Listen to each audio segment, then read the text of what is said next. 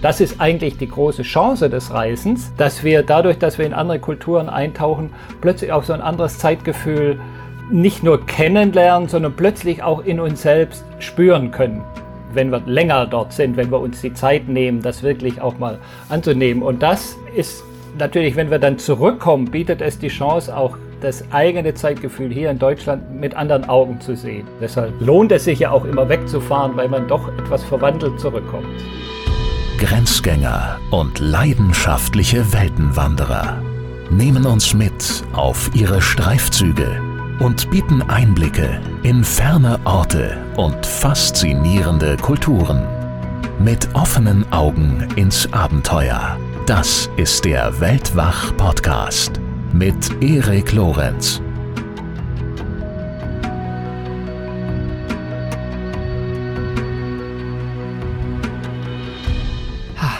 Einfach mal durchatmen, die Stille genießen, zu sich kommen, Ruhe einkehren lassen und äh, die Gedanken schweifen lassen.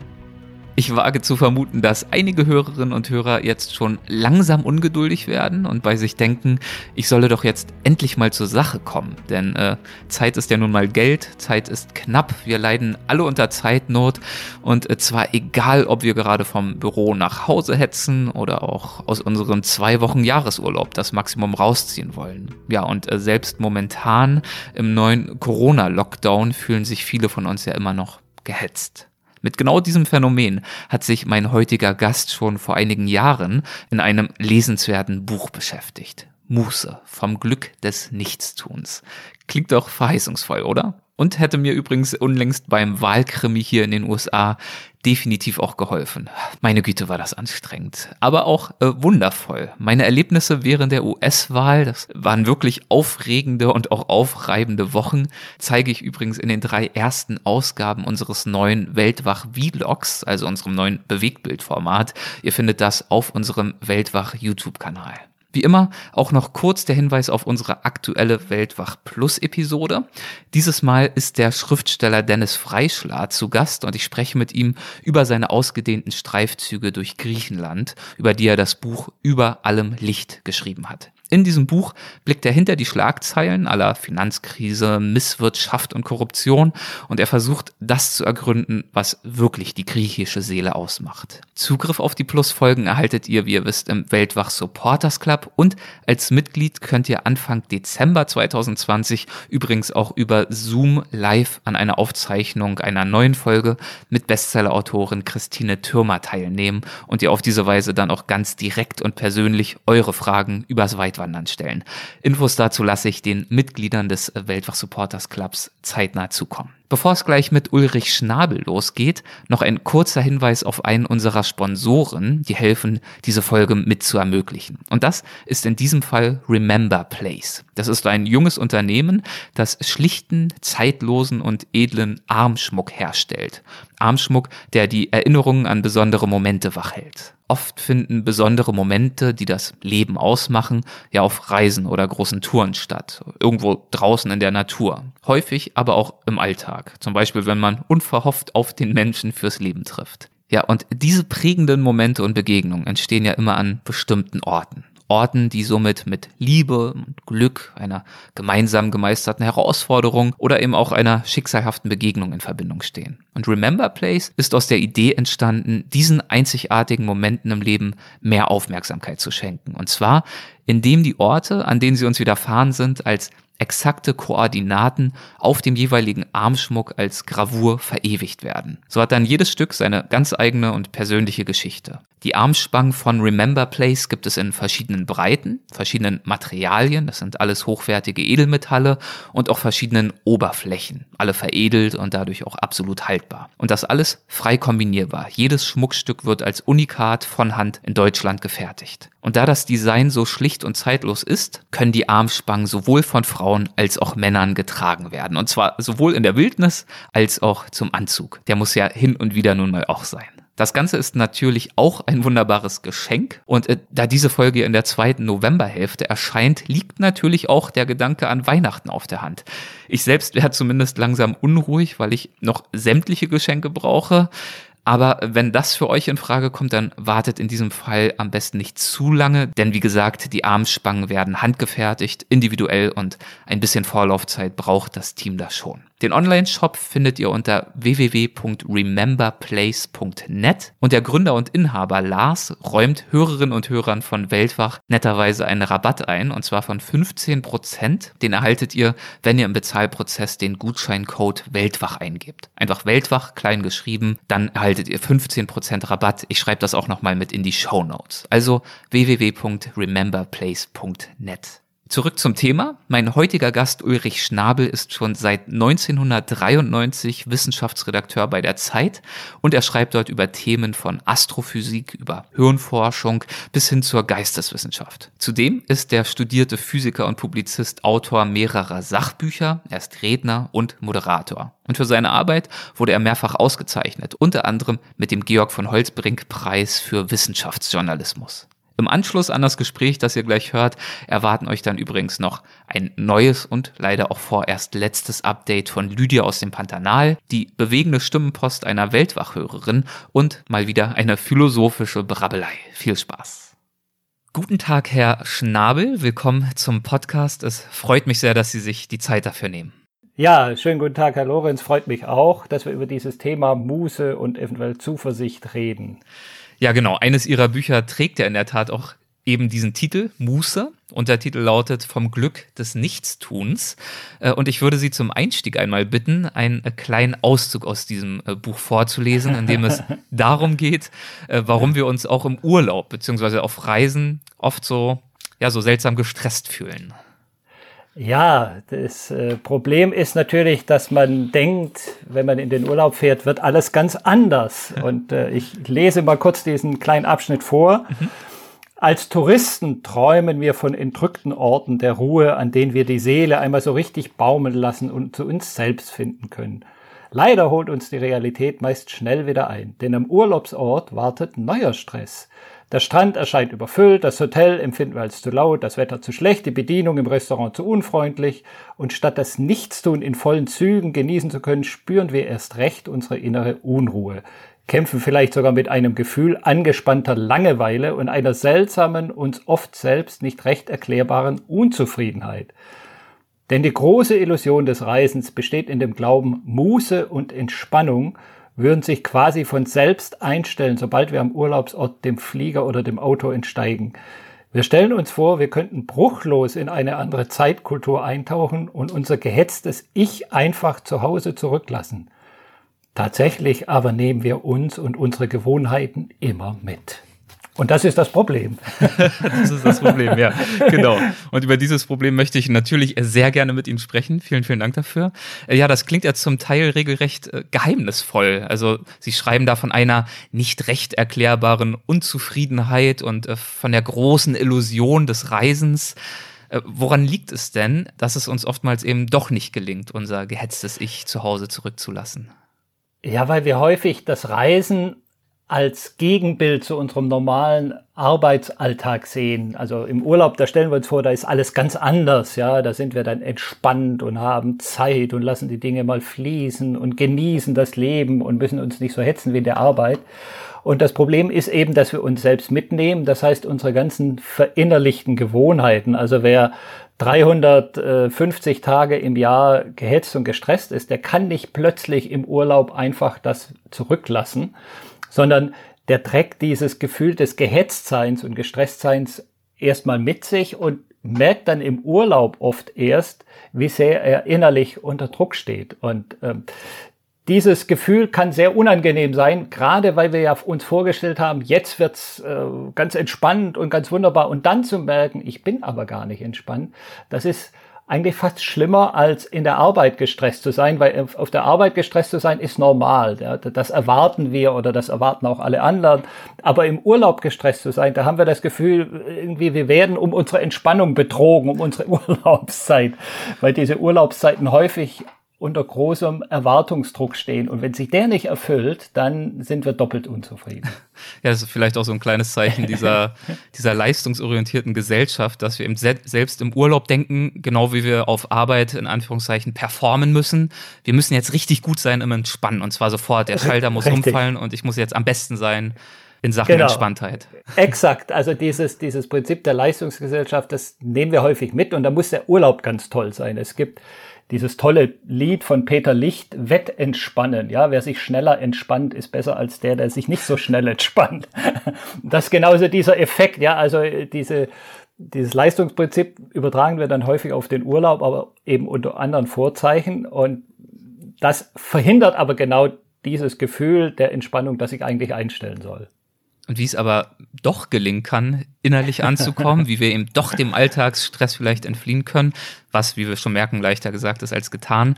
Äh, dazu kommen wir natürlich gleich noch. Ja. Was ich äh, als ganz kurzen Exkurs direkt mal, was ich auch interessant finde, ist ja aber, dass es in anderen Teilen der Welt, dass wir da oft auf eine ganz andere Wahrnehmung von Zeit und Geschwindigkeit treffen. Also dass anscheinend ja auch unterschiedliche Kulturen ganz unterschiedliche Lebenstempi haben ja. und dass das also nicht nur eine individuelle und persönliche Frage ist. Absolut. Das ist ein interessanter Punkt, dass dieses Zeitgefühl eben nicht nur mein persönliches ist, sondern dass das ganz stark von der Kultur abhängt, in der ich lebe. Wenn Sie nach Indien fahren oder nach Südamerika, in, in Länder, die noch nicht so industrialisiert sind oder in Gegenden, die noch nicht so industrialisiert sind, äh, dann stellen Sie das plötzlich fest, da ist ein ganz anderer Takt. Die Leute gehen langsamer, die haben viel, offenbar, die scheinen viel mehr Zeit zu haben. Und das überträgt sich auch ganz unmerklich auf uns. Und das ist eigentlich die große Chance des Reisens, dass wir dadurch, dass wir in andere Kulturen eintauchen, plötzlich auch so ein anderes Zeitgefühl nicht nur kennenlernen, sondern plötzlich auch in uns selbst spüren können, wenn wir länger dort sind, wenn wir uns die Zeit nehmen, das wirklich auch mal anzunehmen. Und das äh, ist natürlich, wenn wir dann zurückkommen, bietet es die Chance, auch das eigene Zeitgefühl hier in Deutschland mit anderen Augen zu sehen und vielleicht auch Dinge zu ändern und zu sagen, okay, ich will das eigentlich nicht mehr so machen, ich versuche mal Dinge zu ändern. Das ist ja die große Chance des Reisens und deshalb lohnt es sich ja auch immer wegzufahren, weil man doch etwas verwandelt zurückkommt. Idealerweise zumindest, ja. Idealerweise, ja. Manchen gelingt es auch, das äh, abzuwehren, diese Verwandlung, aber. Das stimmt. Es gibt ja Leute, die fahren äh, in den Urlaub und wollen aber dort möglichst nicht überrascht werden, sondern eigentlich alles so haben wie zu Hause. Und dann verwandelt man sich natürlich nicht, sondern dann kommt man als derselbe zurück. Äh. Sie haben vorhin Indien angesprochen unter anderem und das gilt ja genauso auch für viele südostasiatische Länder, denen man nachsagt, da ist das Lebenstempo, die, das ganze Lebensgefühl noch äh, anders, der Buddhismus. Ich weiß von Laos, wo ich viel Zeit äh, verbracht habe, mhm. dass natürlich auch das Bild des äh, gemächlich dahinfließenden Mekong und der Buddhismus und in der Gegenwart leben. Das ist natürlich hier und da auch äh, sicherlich ein Klischee und trotzdem ja. ähm, erwähnen Sie zum Beispiel auch im Buch Buch äh, den Wissenschaftler, ich weiß nicht, wie man ihn ausspricht, Levine oder Levine. Äh, Levine, ja. Ja, der hat ja anhand von Experimenten eben in der Tat festgestellt, dass sich dieses in Anführungszeichen System der Gehetzten tatsächlich noch nicht überall durchgesetzt hat.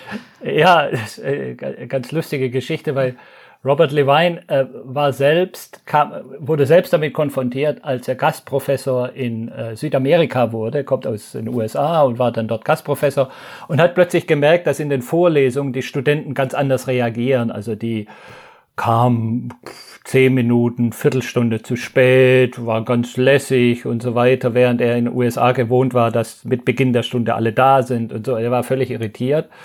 Und hat dann aber auch gemerkt, die am Ende der Stunde packen die nicht hektisch ihre Sachen und rennen in die nächste Vorlesung, sondern die haben auch da Zeit und stellen sich noch Fragen und diskutieren. Und er kam dann auf die Idee, das ähm, Lebenstempo in verschiedenen Ländern zu messen und hat ja. dann also sehr, ähm, ja, wie soll ich sagen, kuriose Mess, äh, Methoden erfunden. Er hat zum Beispiel das Gehtempo von äh, Menschen in einer großen Stadt auf einem großen Platz gemessen. Er hat die Genauigkeit öffentlicher Uhren gemessen und er hat die Geschwindigkeit gemessen, mit der zum Beispiel ein Postbeamter eine Briefmarke verkauft, so als alt, um, um so, so die Geschwindigkeit eines Alltags, einer Alltagshandlung zu messen.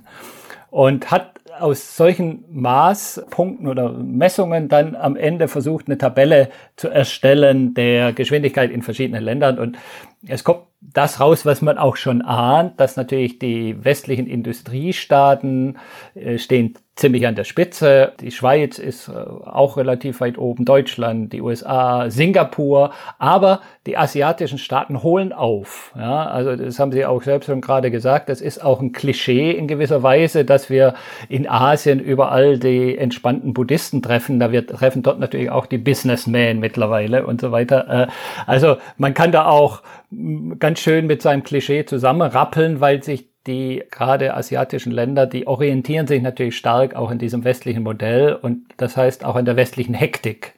Und zum Teil trifft man diese Hektik dann dort in noch viel größerem Maße. Also wenn Sie nach Tokio oder nach China oder in eine der großen Städten von Indien kommen, dann werden Sie da keine Geruhsamkeit finden, sondern eher noch eine größere Hektik. Heißt das, dass die Frage, inwiefern so eine Gesellschaft, inwiefern so eine Kultur äh, fähig ist, äh, Muße zuzulassen oder nicht nur fähig ist, sondern sie vielleicht auch von sich aus lebt, ist das dann weniger eine kulturelle Frage als eine Frage des Entwicklungsstands, der Industrialisierung? Also so direkt will ich das nicht parallelisieren, aber es hängt zum Beispiel schon stark von der wirtschaftlichen Entwicklung ab und von dem, auch von dem wirtschaftlichen Modell, das man hat. Ja, also äh, betrachtet man sozusagen das Ziel des Wirtschaftens und Lebens darin, das Bruttosozialprodukt möglichst zu steigern, möglichst viel in möglichst kurzer Zeit zu verdienen. Ist das sozusagen das Hauptziel oder hat man andere Ziele? Es gibt ja auch Länder wie Bhutan zum Beispiel, die so ein äh, Glücksbruttosozialprodukt eingeführt mhm. haben, mhm. um eben einen anderen Maßstab mal äh, mit reinzunehmen und nicht nur auf wirtschaftliche Kennzahlen zu starren. Ich finde das ein sehr interessantes Konzept. Und auch bei uns gibt es ja langsam so ein Umdenken in Deutschland, dass man feststellt, also Bruttosozialprodukt ist vielleicht nicht der einzige Maßstab des Lebensglücks. Es gibt auch noch andere sozusagen Maßstäbe, die man da mit äh, anbeziehen, einbeziehen muss. Das fängt eigentlich gerade bei uns an, dieses Umdenken. Und insofern sind wir in gewisser Weise schon wieder Vorbilder für andere, die noch auf dem Stand sind, möglichst die Wirtschaft anzukurbeln, ja, weil wir sind ja eigentlich schon fast wieder eins weiter und sind schon in der Postwachstumsgesellschaft oder überlegen zum Beispiel zumindest, wie die aussehen könnte. Sie haben angesprochen, dass ein Teil von äh, Levines Experiment darin bestand, zu schauen, wie lange sozusagen der Prozess auf einem Postamt dauert, wenn man irgendwie eine Briefmarke kaufen will. Äh, sowas ähnliches in Ansätzen haben Sie ja, glaube ich, auch selbst mal erlebt, in dem Fall in Indien. Da war es kein Postamt, sondern eine Bank. Ja, das war ein sehr nachdrückliches Erlebnis. Ich wollte einfach nur äh, Reisechecks in Bargeld tauschen und ging da frohgemut zur Bank und dachte, ich bin da in 20 Minuten oder in einer Viertelstunde wieder raus. Und tatsächlich hat dieser Vorgang den ganzen Vormittag in Anspruch genommen. Also ich war mindestens drei Stunden in dieser Bank. man muss dazu sagen, ich war der einzige Kunde. Es war außer mir niemand da. Also ich kam da rein, da wurde erstmal mein Anliegen aufgenommen und da saßen also mehrere Schalterbeamte und die hatten so riesige Folianten, so richtig große Bücher und dann wurden die also aufgeklappt und da wurde die Nummer meiner Schecks da säuberlich eingetragen und dann wurde das an den nächsten weitergereicht und dann hat er erstmal das geprüft und das dauerte so und ich saß da und wartete und wartete und dachte, Mann, also irgendwie, das kann doch nicht so lange dauern. Und dann wollte ich mich beschweren, was dann zur Folge hatte, dass mich der Bankvorstand zum Teetrinken eingeladen hat. und, und wir also erstmal da geplaudert haben und so weiter. Und dann am Ende bekam ich so eine Wartemarke in die Hand gedrückt. Also wohlgemerkt, als einziger Kunde ja, bekommt man so eine Wartemarke, als ob da jetzt tausende von Leuten sitzen. Und dann gingen diese Folianten, also ich weiß ehrlich gesagt nicht, was sie da gemacht haben. Ja, also es war mir völlig schleierhaft, was denn da jetzt im Hintergrund alles geschieht. Aber es dauerte seine Zeit. Und irgendwann, so nach drei Stunden etwa, winkte mich so ein Schalterbeamter zu sich und über seinem Schalter war so eine Lichterkette und die begann zu leuchten und Jingle Bells ertönte, das Lied, ja, also aus so einem scheppernden Lautsprecher. Er drückte auf so einen Knopf und dann kam Jingle Bells und die Leuchtlichterkette leuchtete und dann durfte ich mein Geld in Empfang nehmen. Und also das ist ein Erlebnis, das vergisst man nicht so leicht, ja. Also ich war natürlich am Anfang war ich echt genervt, dachte, Mann, jetzt macht mal hier voran. Ich habe heute, ich will noch was anderes heute machen und so. Und am Ende ging ich eigentlich lachend aus dieser Bank raus, weil ich dachte, sowas Absurdes wirst du wahrscheinlich in deinem ganzen Leben äh, nicht nochmal erleben. Und es hat dann Jahre später erfreulicherweise auch noch Futter abgegeben äh, für ihr Buch. Umso, umso Ja, schön. genau. Also solche Erlebnisse sind immer zu irgendetwas gut. Manchmal merkt man es erst ein paar Jahre später. Das heißt, Sie waren in diesem Moment, ich will nicht sagen zur Muße gezwungen, aber Sie hatten zumindest die Wahl, jetzt wirklich richtig äh, sauer zu werden und für den restlichen Tag äh, mit schlechter Laune da rauszugehen oder irgendwann dann diesen äh, Schalter im Kopf doch nochmal umzuklappen und zu sagen, nee, komm, ich äh, nehme das jetzt so hin. Hier passiert irgendwas, was vielleicht für unsere eigene Gesellschaft äh, nicht so typisch ist, was aber hier vor Ort in irgendeiner Weise Sinn zu ergeben scheint und äh, ich lasse mich darauf jetzt einfach mal ein. Exakt. Und ich muss natürlich gestehen, äh, ich bin zwischen beiden Möglichkeiten hin und her geschwankt. Also ich war, ich war jetzt nicht völlig äh, gelassen und entspannt, sondern am Anfang dachte ich wirklich, das darf doch hier nicht wahr sein. Ja. Und wie gesagt, ich wollte mich dann da beschweren und ging zu diesem Bankvorstand und habe so ironisch gesagt, na, Sie haben hier aber ein effizientes System und so. Und der hat das aber ernst genommen. Der war ganz erfreut, dass er gelobt wird. Sagte, ja, kommen Sie rein, hier. Und dann rief er so einen äh, anderen Beamten und sagte, hol uns mal Tee. Das dauerte natürlich auch wieder eine halbe Stunde, bis der rausging und Tee so. Und der war ganz erfreut und ich wollte mich eigentlich über ihn lustig machen und er hat das aber so. Und das hat mir so ein bisschen den Wind aus den Segeln genommen, da ich dachte, ja, die sind offenbar auf ihr System richtig stolz. Ja, wir haben hier so ein richtig tolles Banksystem und ja, wie Sie sagen, man hat dann die Wahl, will man sich jetzt aufregen oder kann man auch anders damit umgehen? Und irgendwann dachte ich, komm, das nützt sowieso nichts, sich hier aufzuregen. Du versaust dir den Tag, versuch's mal anders zu sehen. Genau, sie waren äh, quasi verdammt zum Nichtstun und haben dann Richtig. versucht, ihr Glück darin zu finden. Und genau, ich habe versucht, das Beste draus zu machen, ja. Und damit ja. komme ich natürlich jetzt auch nochmal auf ihr Buch zu sprechen. Wie gesagt, es heißt Muße vom Glück des Nichtstuns. Äh, worin besteht denn eigentlich dieses Glück des Nichtstuns? Ja, ich muss dir vielleicht vorausschicken, dass Muße für mich nicht nur mit Nichtstun mhm. assoziiert ist. Also ich, äh, ich glaube, das ist ein Missverständnis, dass man immer denkt, ja, da darf man nur faul auf dem Sofa liegen und äh, darf gar nichts tun. Nee, für mich ist dieser Mußezustand eher der, bei dem man das Gefühl hat, ich bin so in Übereinstimmung mit mir selbst. Also ich mache das, wozu ich auf dieser Welt bin, um es jetzt mal ganz pathetisch mhm. auszudrücken. Ja, also äh, und das kann im Nichtstun bestehen, im, in der Hängematte liegen. Das kann aber auch in der Tätigkeit bestehen, die mir großen Spaß macht, ja, die, wo ich, in der ich so richtig aufgehe. Also das beste Beispiel für mich sind immer Kinder. Wenn Kinder sozusagen Freiheit haben und anfangen zu spielen, dann sind die vollkommen in ihrem Spiel drin. Ja, dann zählt nichts anderes und dann sind die da völlig eingetaucht. Und das ist so dieser Musezustand. Ja, man könnte auch sagen, das hat was mit Flow zu tun.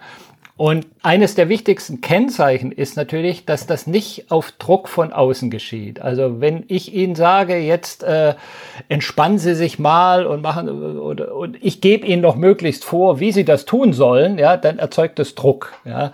Und diese Drucksituation, die haben wir in unserem Leben genug. Wir haben in der Arbeit häufig Druck, wir haben in der Familie manchmal Druck, wir haben in allen möglichen Lebensbereichen haben wir Druck, wir müssen Dinge erledigen, wir müssen dies und wir müssen das tun. Und dieser Freiraum, in der ich äh, sozusagen selbst entscheiden kann, was ich tue oder auch lasse, ja, also das Kennzeichen der Muße ist ja immer, dass ich es nicht tun muss. Ja, also Muße und Muss schließen sich sozusagen aus, sondern ich kann aktiv werden, wenn ich möchte. Ich kann aber auch mich gemütlich äh, hinsetzen und das ist dieses Kennzeichen der Muße. Und das hat nicht jetzt unbedingt was damit zu tun, dass man äh, acht Stunden äh, faul auf dem Sofa liegt, sondern eher, dass man in so ein, so ein Gefühl von Flow kommt und von äh, Selbstentspannung oder Selbstwirksamkeit oder man könnte auch sagen von, von Selbstgenügsamkeit. Ja, dass man das Gefühl hat, okay, das ist das, was ich in diesem Moment machen möchte. Das klingt ja richtig äh, wohlig, gemütlich, schön. Ich, ich, ich ruhe in mir und ähm, ja, bin im Einklang mit mir selbst. Da hätten wir natürlich, glaube ich, alle Lust äh, zu, ganz grundsätzlich. Warum fällt es uns ja. denn so schwer? Das ja, das ist, also Sie haben, Sie, haben, Sie haben genau den richtigen Punkt benannt. Äh, das klingt so wohlig, aber das ist häufig gar nicht so einfach, in diesen Zustand zu kommen. Ja, sonst ähm, würde uns das ja auch viel leichter fallen. Ich hatte ja vorher die Kinder erwähnt. Also eigentlich, ich glaube, das Schwierige an diesem Zustand ist, dass er so leicht ist. Dass er eigentlich kinderleicht ist, dass jedes Kind kann das. Also sie müssen Kinder nicht erst lange erziehen, um diesen Zustand zu erreichen, sondern Kinder machen das ganz natürlich. Aber es wird uns natürlich im Laufe des Lebens eher aberzogen, abtrainiert. Ja, äh, wir bekommen dann äh, so ruhestörende Merksätze eingehämmert. Zeit ist Geld. Früher Vogel fängt den Wurm und die Konkurrenz schläft nicht. Also da sitzt uns immer so die, die Faust im Nacken. Hier, mach was aus deiner Zeit, verdrödle sie nicht, nutze sie effektiv und so weiter. Und genau diese, dieses Dogma der Effektivität, das ist das, was der Muse entgegensteht. Weil wenn ich meine Zeit möglichst effektiv nutzen will, dann darf ich ja nicht rumtrödeln, dann darf ich auch nichts tun, was nicht sofort wieder verwertbar ist. Und dieses, diese Logik der Verwertbarkeit, die durchzieht aber sozusagen unsere ganze Gesellschaft, die zu, durchzieht ja nicht nur das Arbeitsleben, sondern häufig auch das Freizeitleben. Ja, ich gehe dann ins Fitnessstudio, um meinen Körper zu stehlen. Das sind alles so Effektivitäts- und Verwertungslogiken. Und sich von denen zu lösen, ist wirklich nicht so leicht, weil unsere ganze Gesellschaft auf diesem Muster basiert und das merkt man häufig eben erst, wenn man in anderen Gesellschaften ist, die so ganz anders funktionieren. Also insofern war dieses indische Beispiel eine große Lehre, weil das war nun definitiv nicht effektiv. Ja, das war das Gegenteil von Effektivität und ich habe an mir selbst gemerkt, wie sehr, wie sehr mich das irritiert. Ja, man merkt dann, mhm. man sitzt da drin und, und denkt, verdammt nochmal, jetzt mach doch mal voran, das geht doch alles viel schneller und plötzlich stellt man fest, ich bin ja selbst völlig in diesem Effektivitätsdenken verhaftet. Ja, also insofern sind solche Erlebnisse dann manchmal ganz gut, weil die einen da rausholen sie sind gut, weil sie einen da rausholen. Das bringt mich auf die Frage, in der Tat, wofür sind sie denn gut? Also warum ist es überhaupt ja. so erstrebenswert, außer dass es äh, so auf einer abstrakten Ebene, so wie Sie das so formulieren, äh, ganz äh, gemütlich klingt? Was sagen denn ganz konkret zum Beispiel Hirnforscher oder auch Psychologen dazu, warum diese Phasen, Sie nennen es im Buch unter anderem auch das absichtslosen Nichtstuns, ja. aber ja. man kann es auch Flow nennen, was es auch sein mag, warum sind die wichtig für uns? Also äh, vielleicht vorab, ja. äh, also ich meine jetzt nicht solche Phasen wie in dieser indischen Bank, wo man gezwungen wird ja. zum Nichtstun, weil das ist ja äh, nicht wirklich Mose, sondern äh, da ist man ja verdammt zum Nichtstun. Also mhm. da ist man auch in gewisser Weise unter Druck. Aber äh, worüber wir jetzt reden, ist ja wirklich dieses, dieses entspannte Nichtstun. Ja? Was passiert da im Gehirn? Und das ist in der Tat interessant, was die Hirnforschung da rausgefunden hat. Die hat nämlich festgestellt, dass das Gehirn in solchen Phasen nicht etwa inaktiv ist, wie man sich das vielleicht vorstellen könnte, sondern dass die Aktivität in bestimmten Hirnbereichen eher hoch geht. Die geht in den Bereichen, die sonst so aktiv sind beim logischen Denken, beim Reden, beim Kalkulieren und so. In diesen Bereichen geht sie runter wenn wir uns entspannen, klar. Aber sie geht in anderen Bereichen, geht die Aktivität hoch, wenn wir uns entspannen. Und die Hirnforscher haben lange darüber gegrübelt, was denn diese Bereiche auszeichnet. Sie nennen es heute das Leerlaufnetzwerk. Ja, also wie beim, äh, wenn Sie mit dem Auto an die Ampel fahren, Sie nehmen den Gang raus, dann läuft er im Leerlauf weiter, ohne dass Sie Gas geben. Und äh, dieser, so, so eine Art Leerlaufzustand gibt es eben auch im Gehirn. Und diese Bereiche, die haben eine ganz wichtige Funktion für uns, denn sie helfen dem Gehirn, mehrere Dinge zu tun. Sie helfen ihm zum Beispiel, gelernte Dinge zu verarbeiten. Ja, also Zeiten, in denen man nichts von außen drängt, da kann ich mich innerlich sortieren, kann sozusagen das Gehirn überlegt, okay, was muss ins Langzeitgedächtnis, was muss ich behalten, was kann ich sofort wieder vergessen. Also es räumt sozusagen innerlich auf, macht ein bisschen Hausputz, ja. Und wir alle wissen, der Hausputz ist auch bei uns zu Hause manchmal notwendig. Wenn alles immer nur rumliegt, dann äh, bricht irgendwann das Chaos aus. Ähnlich ist es auch im Gehirn. Also es muss Dinge sortieren können. Es muss auch das Gelernte zum Teil dann nochmal verfestigen, die wichtigen Dinge sich nochmal vergegenwärtigen. Was war jetzt eigentlich äh, wichtig? Ja? Und in diesen Zeiten wird auch sozusagen das Selbstbild geprägt. Also das Gehirn versichert sich ja immer wieder, wer bin ich, äh, was habe ich jetzt gerade erlebt, passt das mit meinem Selbstbild zusammen? Wenn man was erlebt, was überhaupt nicht zum Selbstbild passt, dann muss man vielleicht das Selbstbild auch irgendwie anpassen oder verändern. Also so diese Frage, wer bin ich und was will ich eigentlich? Das sind so Fragen, die in diesen Ruhezeiten eigentlich im Unterbe also Unterbewussten laufen. Also es sind keine bewussten Prozesse, aber das Gehirn macht das häufig unbewusst. Und ganz wichtiger Punkt noch, das Gehirn probiert neue Gedanken aus. Also es versucht kreativ zu sein. Wir kennen das alle vom Schlafen. Ja, im Schlaf produziert das Gehirn manchmal sehr bizarre Gedanken, ja, Träume.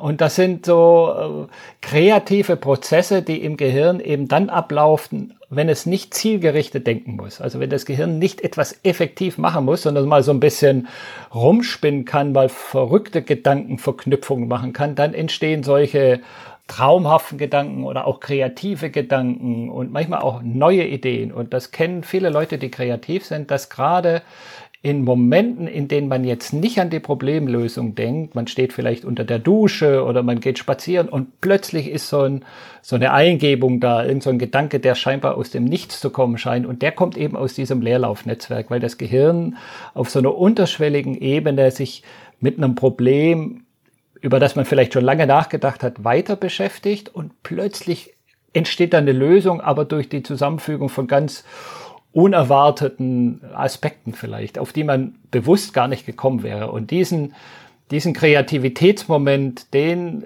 hat man eben häufig in solchen Mußezeiten und deswegen sind die enorm wertvoll. Bei mir äh, treten diese Momente besonders oft auf, wenn ich einfach laufen gehe, also joggen. Ja, das ist jetzt nicht das ja. typische Muße-Ding, also genau eben doch, nicht auf ja, der Doch. Ja, okay, doch. Doch, doch auch. bei, bei, beim Joggen da ist ihr Gehirn frei. Ja. Sie müssen, also Laufen erfordert nicht so wahnsinnig viel geistige Anstrengung. Ja, das haben sie irgendwann mal gelernt, als sie klein waren und das können sie jetzt. Und das heißt, sie tun was, der Körper ist beschäftigt und das Gehirn ist sozusagen frei und kann, hat ganz viel Gehirnkapazität für andere Dinge. Ja, es muss so ein bisschen nach dem Weg gucken und dass man nicht mit jemandem zusammenstößt, aber ansonsten ist da viel Freiraum und insofern ist Joggen eigentlich eine wunderbare äh, Mußetätigkeit, wenn man es einiger, wenn man es nicht mit zu viel Druck und Stress macht. Mhm, ja.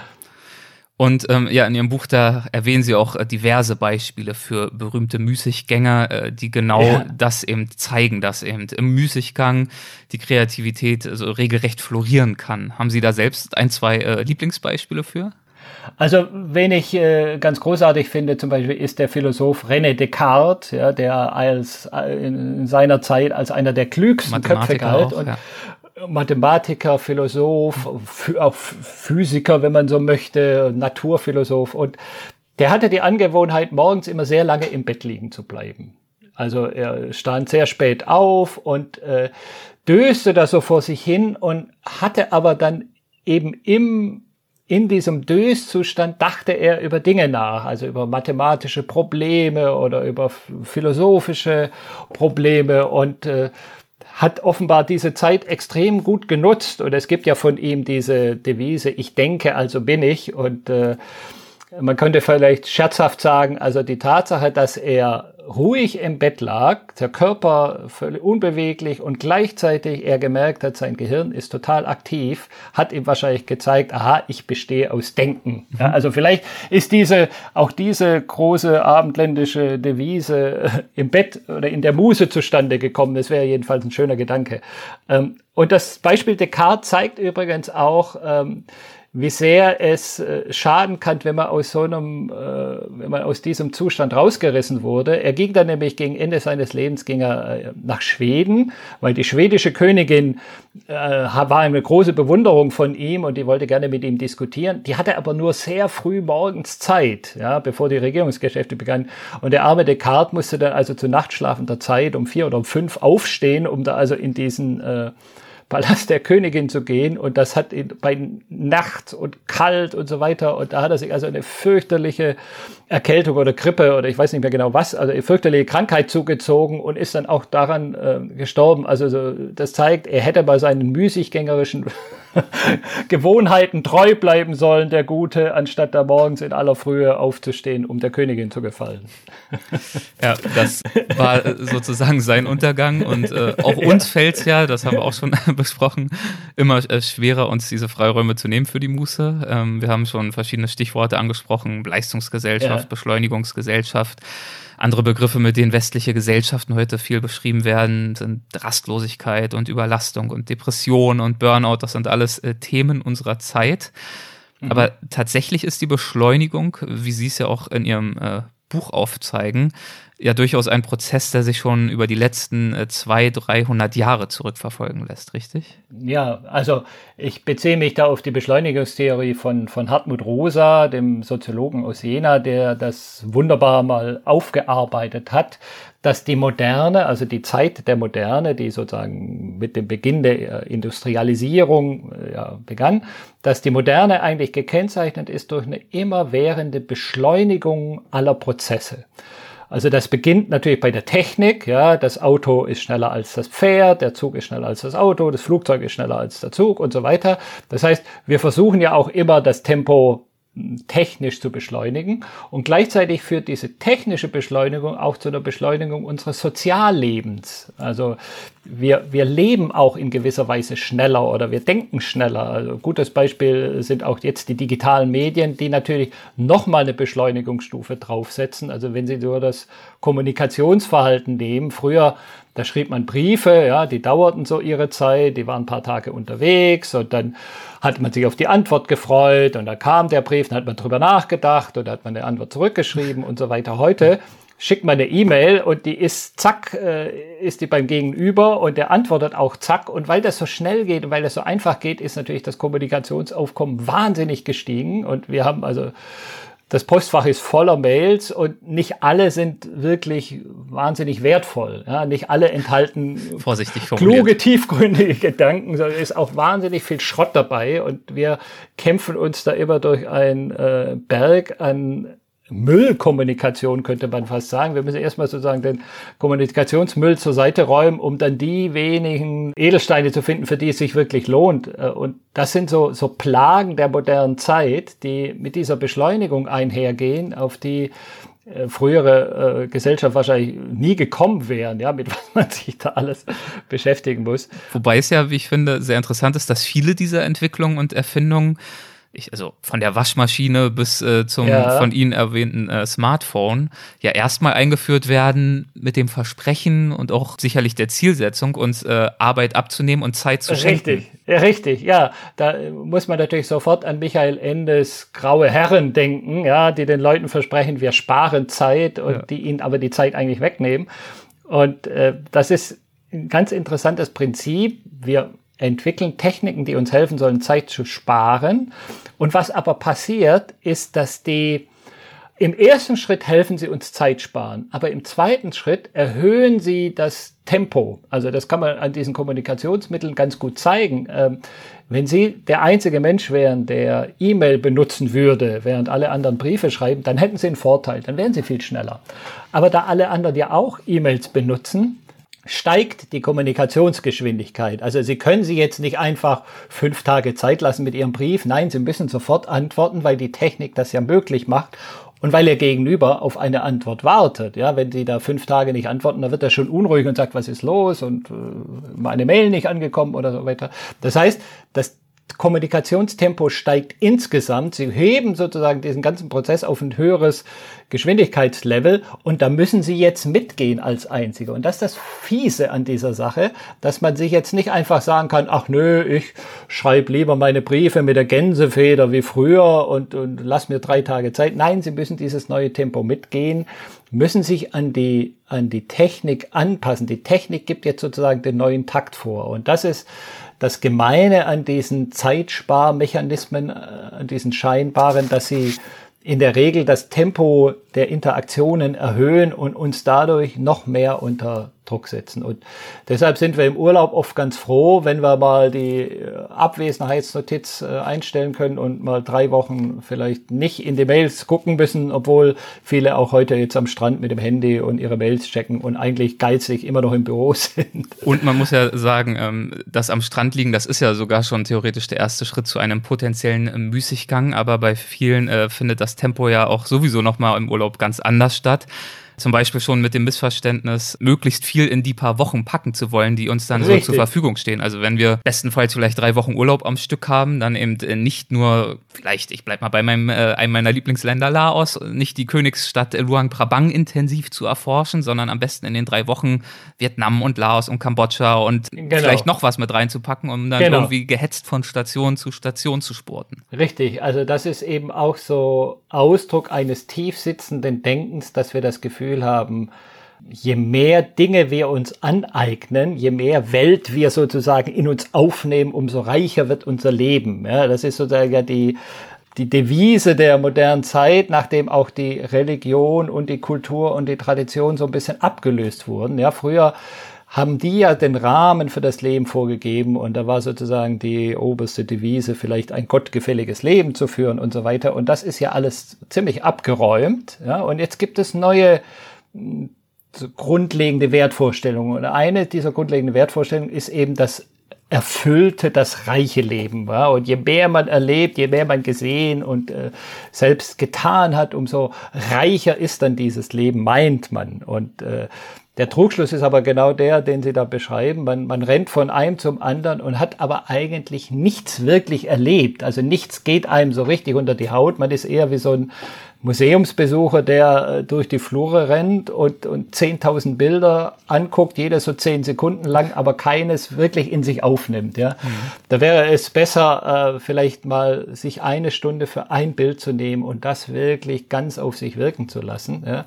Aber das äh, fällt uns deshalb schwer, weil ähm, zu sagen, ich nehme jetzt eine Stunde für eine für ein Bild oder ich nehme mal drei Wochen für eine Stadt, ja, das heißt ja, alles andere, was auch möglich wäre in dieser Zeit, auf das verzichte ich. Und das fällt uns schwer. Ja, wir haben die Möglichkeit, wir hätten die Option in drei Wochen jetzt nicht nur Laos, sondern auch noch Kambodscha und Thailand und so weiter. Und dann zu sagen, nein, ich verzichte darauf, absichtlich darauf verzichten. Und das fällt uns total schwer. Und zwar beim Reisen, aber auch im übrigen Leben, auch in unserer Freizeit. Deswegen ähm, gibt es ja auch den Begriff Freizeitstress, der ja auf den ersten Blick ja. erstmal nach einem ziemlichen Luxusproblem klingt. Ja, aber der gefühlt tatsächlich äh, genauso stressig sein kann wie der Arbeitsstress. Sogar fieser, weil der Arbeitsstress, der wird mir ja von außen aufoktroyiert, für den kann ich nichts. Ja, während für den Streitzeitstress, da weiß ich, oder ahne zumindest, ich bin dafür selbst verantwortlich. Woraus resultiert denn Stress? Also hat das nur was mit einem Mangel an Zeit zu tun? Naja, Stress kann einerseits von außen kommen. Ja, ich bin in einem Job und habe irgendwie einen Chef, der hinter mir steht und mich antreibt und sage, hier, du musst schneller werden und so weiter. Also das ist der äußere, die äußeren Umstände können diesen Stress auslösen. Er kann aber auch von innen kommen, ja, dass ich eigentlich eine Phase habe, in der alles wunderbar sein könnte und ich aber innerlich mich selber unter Druck setze und das Gefühl habe, Mensch, du musst jetzt mehr erleben, hier ist zu langweilig, zu wenig los, äh, mach was aus deiner Zeit und das kann tatsächlich, das klingt vielleicht nach einem Luxusproblem, aber das kann physisch denselben Stress auslösen wie so ein Druck, der von außen kommt. Und so wie ich sie verstehe und so wie ich sie auch in ihrem Buch verstanden habe, hängt das aber nicht nur mit dem Faktor Zeit zusammen, dass ich sozusagen diesen inneren Druck ja. habe, möglichst viel in diese zwei Stunden zu packen, die mir jetzt noch bleiben vor meinem nächsten Termin, sondern dass damit ja vor allem auch eine Aufgabe von Selbstbestimmung ein Stück weit einhergeht. Ja, das hängt, das hängt mit meinem Selbstbild zusammen, das hängt mit meinem grundlegenden Verständnis von Leben zusammen. Also um es jetzt mal sogar ganz groß und pathetisch zu machen, das hängt letztendlich mit meinem Verhältnis zum Tod zusammen. ja, es, es äh, gibt ja diesen schönen Satz äh, von so einer Psycho äh, Soziologin Marianne Kronemeyer, die sagt, Leben ist die letzte Gelegenheit. Ja, wir wissen zwar alle, wir müssen sterben, aber wir wollen vorher noch möglichst viel erleben, ja, noch unendlich viel da reinpacken und äh, Insofern zeigt sich in diesem Stress eben auch letztendlich, könnte man sagen, die Angst vor dem Ende. Ja, die, das wollen wir möglichst erstens natürlich verdrängen, ja, wir wollen das nicht wahrhaben und zweitens haben, wollen wir das Gefühl haben, wir haben vorher doch möglichst viel in unser Leben reingepackt, angehäuft, äh, um, um dann so das Gefühl zu haben, okay, jetzt, jetzt ist der Sack voll und jetzt können wir auch gehen, ja. Und das, ich glaube, das sind solche unter unbewussten Strategien, die da eine Rolle spielen, die gerade weil sie unbewusst auch sind, auch schwer zu knacken sind, ja. Also wenn ich unterschwellig das Gefühl habe, ich muss möglichst viel in mein Leben reinpacken, weil irgendwann lauert ja das Ende, dann werde ich, egal in welcher Situation ich bin, immer unter diesem Druck stehen, mehr aus der Zeit machen zu wollen. Ja. Und deshalb äh, ist es auch nicht so ganz einfach mit so ein paar Tricks und Tipps äh, aufzulösen, ja, sondern da muss man manchmal tatsächlich auch ein bisschen in die Tiefe gehen bei sich selbst oder in seinem Leben. Und äh, vor allem braucht man dafür auch Zeit, ja, um, um sich mit solchen Dingen zu beschäftigen. Das können Sie nicht mal eben nebenbei lösen. Jetzt kommt eine ganz, ganz äh, grandiose Überleitung. Äh, Zeit, ähm, so heißt ja auch ein Medium, für das Sie arbeiten, äh, ja. nämlich äh, die Zeit. Dort arbeiten Sie schon sehr lange in, in der Wissenschaftsredaktion. Und das ist natürlich in, in doppelten Sinne jetzt interessant, weil wir reden ja auch über Zeit und ich kann mir vorstellen, mhm. dass gerade in so einer Redaktion, wo ja oft eine Deadline die nächste jagt und ja, ich meine, dazu ja. haben Sie dann noch Ihre Buchprojekte, Ihre Vorträge, Ihre, Ihre Familie. Wie finden Sie denn selbst im Alltag äh, die notwendige Ruhe, um genau das zu tun, was Sie jetzt hier so skizziert haben?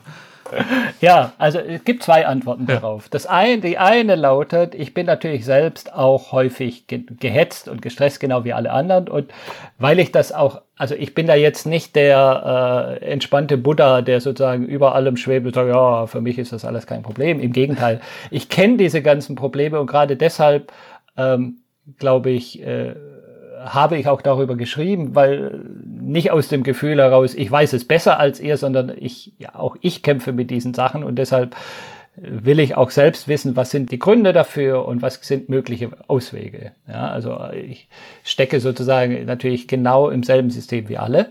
Und das andere ist, dass sich meine Arbeitszeit auch gerade durch die Beschäftigung mit diesem Thema ähm, im Laufe der Zeit stark verändert hat. Also ich habe wirklich am Anfang steckte ich da wirklich voll im Hamsterrad. Ich war stellvertretender Ressortleiter und äh, wahnsinnig viel gearbeitet und dann noch Familie nebenher und dies und das und war dann wirklich auch, äh, habe an mir selbst auch gemerkt, wie das so langsam an, an, an der Gesundheit nagt und habe dann irgendwann gesagt, stopp, so geht das nicht weiter. Was sind eigentlich, was will ich eigentlich im Leben? Ja, worum geht es mir? Geht es mir um Ansehen? Geht es mehr um Gehalt oder geht es mir eher um die Frage, wie ich möglichst gut lebe, auch so, dass es für meine Familie und die Leute, die mit mir zu tun haben, gut ist?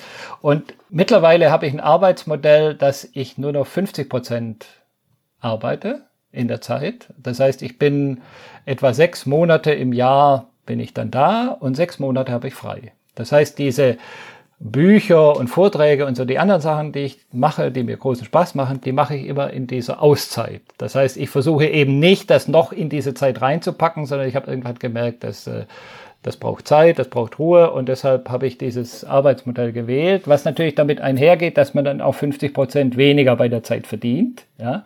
Also sie zahlen dann natürlich einen gewissen Preis, klar, das müssen sie dann da muss man sich selber fragen, was ist mir wichtiger? Ist mir die Zeit wichtig? Zeitwohlstand oder finanzieller Wohlstand? Und ich kann aber sagen, das hat meine Lebenszufriedenheit deutlich gesteigert und erstaunlicherweise sogar auch die Produktivität, weil ich natürlich, wenn ich jetzt aus diesen Auszeiten zurückkomme in die Redaktion, meistens viel, auch wieder viel mehr Lust auf die Arbeit habe, mehr Ideen mitbringe, kreativer bin als die Leute, die wirklich Tag für Tag in dieser Redaktion sitzen und äh, natürlich auch da so ein bisschen durch die Routine abgeschliffen werden. So, also Insofern, äh, man muss dann schon auch versuchen, in seinem Leben die äh, Umstände entsprechend zu verändern. Also äh, nur zu sagen, ich lasse alles, wie es ist und will aber entspannter werden, das funktioniert nicht und dann aber über diese großen Lebensentscheidungen hinweg äh, auch äh, im Alltag es zu schaffen, Inseln der Ruhe sich irgendwie zu erringen. Richtig, ja. genau. Ja, also ich glaube, man muss so auf verschiedenen Ebenen anfangen. Äh, das eine sind so die kleinen Momente im Alltag, die man sich einerseits bewusst schafft und die man andererseits auch einfach bewusst wahrnimmt.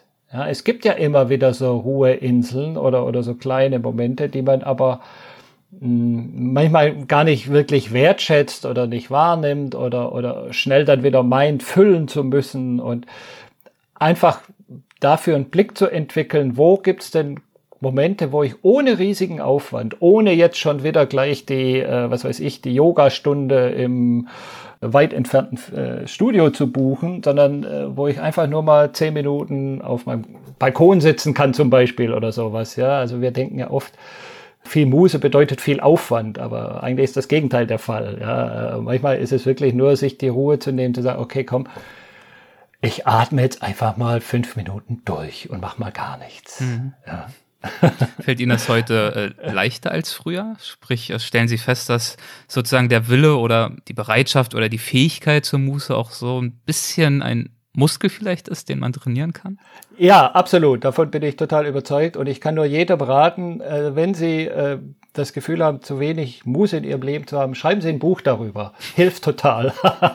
also soll heißen, äh, wenn man sich mit diesem Thema ausführlich beschäftigt, das hat eine Wirkung, ja, weil man dann auch, ich meine, wir kennen alle diese Tipps zur Entschleunigung, die sind in jeder Frauenzeitschrift, gibt's die äh, ständig und wir kennen das alles und trotzdem wird unser Leben dadurch nicht unbedingt ruhiger, weil wir uns häufig halt nicht die Zeit dafür geben, das wirklich zu durchdringen. Das liest man dann, denkt, ah ja, ist ja interessant, okay, könnte ich mal versuchen und dann probiert man es drei Tage und dann kommt der Alltag und dann ist es wieder weg. Ja, und die Kunst besteht darin, sich so kleine Gewohnheiten zu schaffen, die so Mußeinseln einbauen. Also ich fange zum Beispiel an morgens, dass ich nicht aufstehe und gleich Zeitung lese oder so wie viele Kollegen, sondern ich mache erstmal ein bisschen Yoga und äh, nehme einfach die Zeit, ruhig in den Tag zu starten. Äh, ich habe am Anfang nur mit fünf Minuten angefangen. Fünf Minuten schafft sie immer. Und wenn sie fünf Minuten sozusagen im System,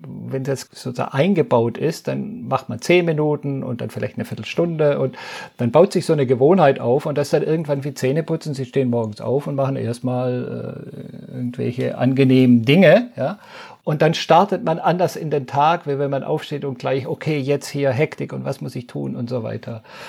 Also solche Kleingewohnheiten sind total hilfreich. Und das andere ist eben, dass man sich auch versucht, über die großen Fragen Klarheit zu verschaffen. Und das ist häufig langwieriger. Also das können Sie in der Regel nicht von heute auf morgen. Ja, Sie können auch nicht sagen, ja, ich äh, ich habe jetzt die Sendung gehört, ja, so wie der Schnabel, das mache ich jetzt auch so, Arbeitszeit um 50 Prozent reduzieren. Das geht natürlich nicht so einfach, weil Sie müssen dann gucken, okay, wie finanzieren Sie den Rest oder müssen Sie vielleicht Ihre Ansprüche senken und was sagt der Arbeitgeber und so weiter. Das dauert alles so seine Zeit, aber sowas langfristig anzugehen, genau wie Sie eine Fernreiseplan, da steigen Sie ja auch nicht einfach in den Flieger und fliegen los, sondern Sie überlegen sich vorher, wo will ich hin und wie und so weiter, mit wem.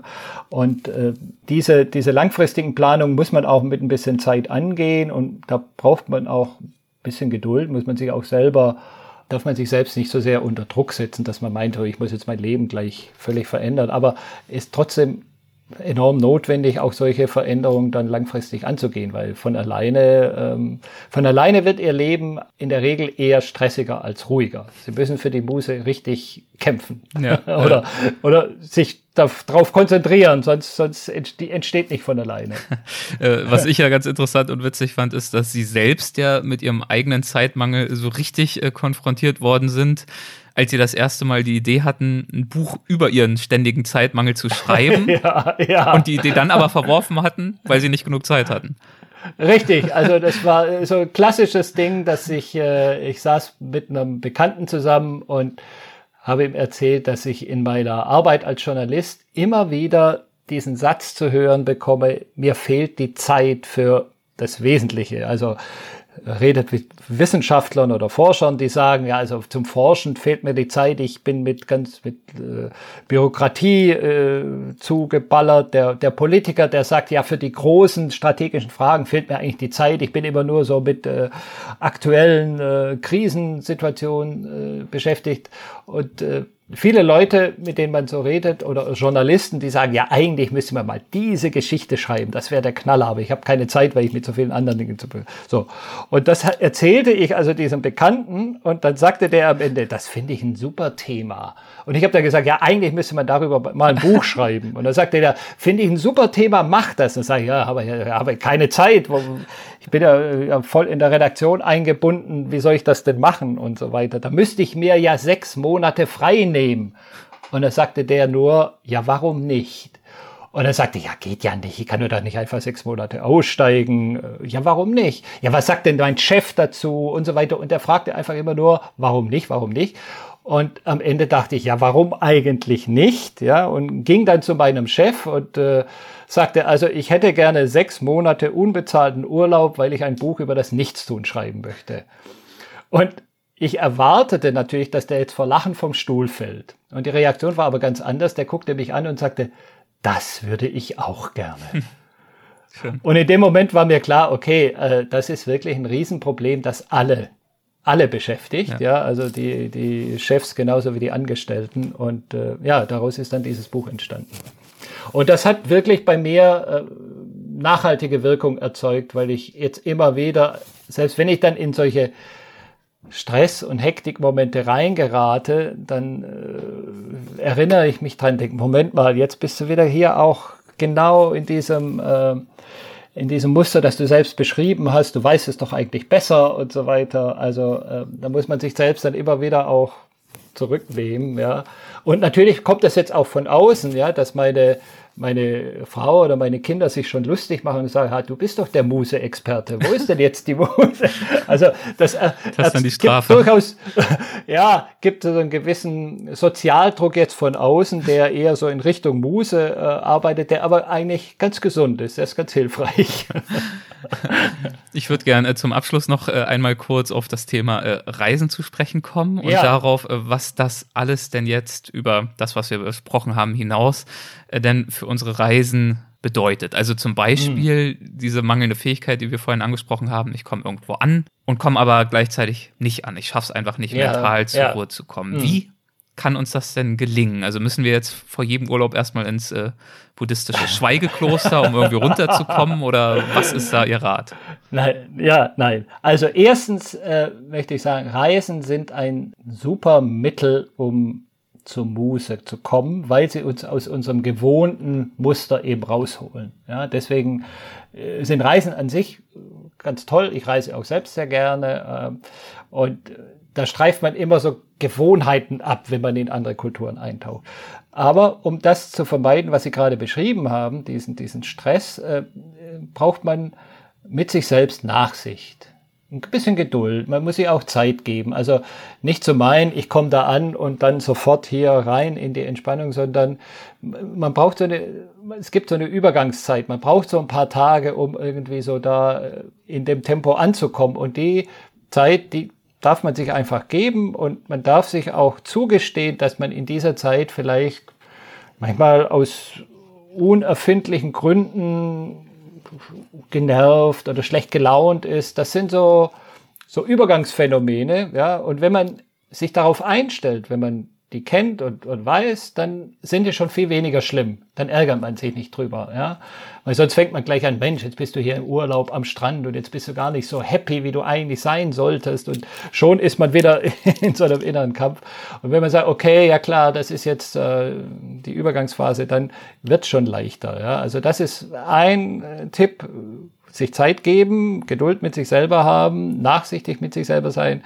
Äh, der zweite ist natürlich, die Gesellschaft von äh, entsprechend von entspannten Leuten hilft enorm, ja, weil sich dieses dieses Stress und diese Entspannung, die übertragen sich auch häufig ganz automatisch. Also wenn ich mit Leuten zusammen bin, die an sich ruhig sind, dann wird diese Ruhe irgendwann auch Teil von mir werden, ohne dass ich irgendwas tue. Und umgekehrt, wenn ich unter lauter Hektikern bin, dann werde ich auch selbst irgendwann ganz rappelig, ohne dass ich irgendetwas tue. Also so ein bisschen Ausschau halten nach äh, entspannten Leuten ist auch äh, schon mal ganz hilfreich. Ja, und dann einfach auch versuchen, offen und flexibel zu sein. Und wenn so eine andere Kultur dann mit anderen Mechanismen und Zeitvorstellungen uns irritiert, äh, versuchen nicht so gleich mit seinen üblichen Bewertungsmaßstäben da äh, sozusagen das äh, anzusehen, sondern, sondern sich mal zu öffnen und sagen, ja, vielleicht haben die Gründe, das so zu machen. Also so eine gewisse Offenheit mitzubringen. Ich meine, jeder, der viel reist, kennt das, ja, dass das mit das Wichtigste ist, dieses Offensein für, für andere Kulturen und äh, auch das hilft enorm. Wir haben ja in der Tat recht viel über äh, Kulturunterschiede gesprochen, was ja aber auch hilfreich ist und natürlich, also das ist ja relativ offensichtlich, ist sich äh, der Natur auszusetzen. Und dafür ja. muss es ja auch gar nicht ja. so wahnsinnig exotisch sein. Also ich Richtig. muss ja gar nicht unbedingt ja. an den Mekong oder irgendwo nach Indien. Ähm, auch darauf gehen Sie in Ihrem Buch ein. Richtig, auch da gibt es äh, interessante Studien, auch von Forschern, die zeigen, dass ähm, zum Beispiel ein Spaziergang in der Mittagspause in der Natur eine andere Wirkung hat, als wenn ich durch eine Hauptverkehrsstraße gehe. Also die haben da Versuchspersonen äh, sozusagen verschiedene Arten von, von Spaziergängen machen lassen und dann hinterher mussten die so Tests machen und äh, wurden die so nach allen Regeln der Kunst untersucht. Man hat festgestellt, dass also so Natur ganz automatisch eine beruhigende Wirkung hat, weil die natürlichen Rhythmen, die sind ja häufig langsamer als unsere, äh, wie soll ich das mal sagen, als unsere Arbeits- oder als unsere technischen Rhythmen. Ja, die Natur hat sozusagen ihren eigenen Rhythmus. Ich kann am Gras nicht ziehen, damit es schneller wächst, die alte äh, Weisheit, sondern das braucht so seine Zeit. Die Dinge brauchen ihre Zeit, um zu wachsen. Und äh, sie haben, es gibt auch diese Jahreszeiten, die sozusagen den, den unwiderruflichen Ablauf von Blühen und Welken, also auch dieses dass unschöne Dinge passieren, auch wenn man sie nicht möchte, ist eben ja auch Teil der Natur. Ja, die Natur ist ja nicht nur idyllisch und schön, sondern da gibt es ja auch äh, Tiere werden gefressen, Bäume sterben ab, Blumen werden äh, gehen kaputt und so weiter. Und auch das zu akzeptieren ist ganz hilfreich, weil es einfach diese Wandlung, diese ständige Wandlung des Lebens zeigt und die ja auch in uns permanent stattfindet in unserem Körper. Und wenn wir das sozusagen im Äußeren sehen, dann können wir uns da so ein bisschen drauf einschwingen. Und außerdem, Gehen ist in der Natur ist doppelt äh, hilfreich, weil Gehen macht ja jeder in seinem eigenen Tempo. Und das ist, äh, da sind sie auch nicht unter dem Erfolgsdruck, sie müssen jetzt besonders toll oder besonders schnell gehen, sondern da kommen sie sozusagen in ihren normalen Körperrhythmus und bewegen sich aber dabei. Und das ist äh, ganz hilfreiche Sache. Das entdeckt die Medizin ja immer mehr auch als Therapeutikum, tatsächlich bei allen möglichen Krankheiten, Herz-Kreislauf-Problemen, dass diese, diese sanften Bewegungen, gehen, Fahrradfahren, Yoga machen und so weiter, also nicht jetzt gleich das Marathontraining, sondern eher so diese sanften, dass die unheimlich äh, wertvoll und hilfreich sind. Und deswegen, äh, ich zum Beispiel auch eine Sache, die ich mir angewöhnt habe, in der, wenn ich in der Redaktion bin, in der Mittagspause mache ich immer einen, äh, nach dem Essen einen größeren Spaziergang, gehe mal so eine halbe Stunde, gehe, suche mir irgendwo Ecken, die ein bisschen ruhiger sind und mach da mal, geh einfach mal vor mich hin. Und das ist, tut einerseits dem Körper gut, dem Kreislauf tut's gut und auch, es tut auch dem Gehirn gut. Es lüftet so ein bisschen aus, wird wieder frisch, hat wieder neue Ideen. Also ich könnte das nicht so wie andere Kollegen, die sitzen am Schreibtisch, gehen in die Kantine und sitzen wieder am Schreibtisch. Also da würde mir nichts mehr einfallen. Mhm. Ja. Das sind so, so kleine, also deswegen äh, ist das Spazierengehen eine meiner Lieblingsmusetechniken. So, und jetzt äh, zum Abschluss, als allerletztes würde ich gerne noch eine äh, kleine Anekdote hören. Und zwar etwas, das Sie ja. beim Reisen gelernt haben. Es geht um einen schönen Satz und der dreht sich ums Lächeln. Der dreht sich ums Lächeln. Ja. Wissen Sie, welchen ich meine? Ich glaube, also es gibt jeden Fall einer, der, der für mich ganz wichtig geworden ist, ähm, den mir ein Weltenbummler gesagt hatte, der den habe ich mal auf einem Schiff getroffen. Wir fuhren von Griechenland nach Israel, wir hatten auf Deck, Deckpassagiere und saßen da den ganzen Nacht auf Deck und er erzählte von seinen Reisen. Der war also seit drei Jahren unterwegs und um die ganze Welt gereist und er war in Kurdistan gewesen, in den Bergen und in Pakistan und hatte sich dort mit Polizisten und korrupten äh, Beamten rumgeschlagen. Er war in der Bronx in New York gewesen und ist da unter Rocker geraten. Also der hat wirklich viel erlebt. So und äh, Irgendwann habe ich ihn dann gefragt, äh, hast du eigentlich eine Pistole dabei, um dich zu verteidigen oder irgendeine Waffe? Und hat er nur gelacht und hat gesagt, a smile can get you out of more situations than a gun. Also ein Lächeln hilft dir eher aus der Patsche als eine Knarre.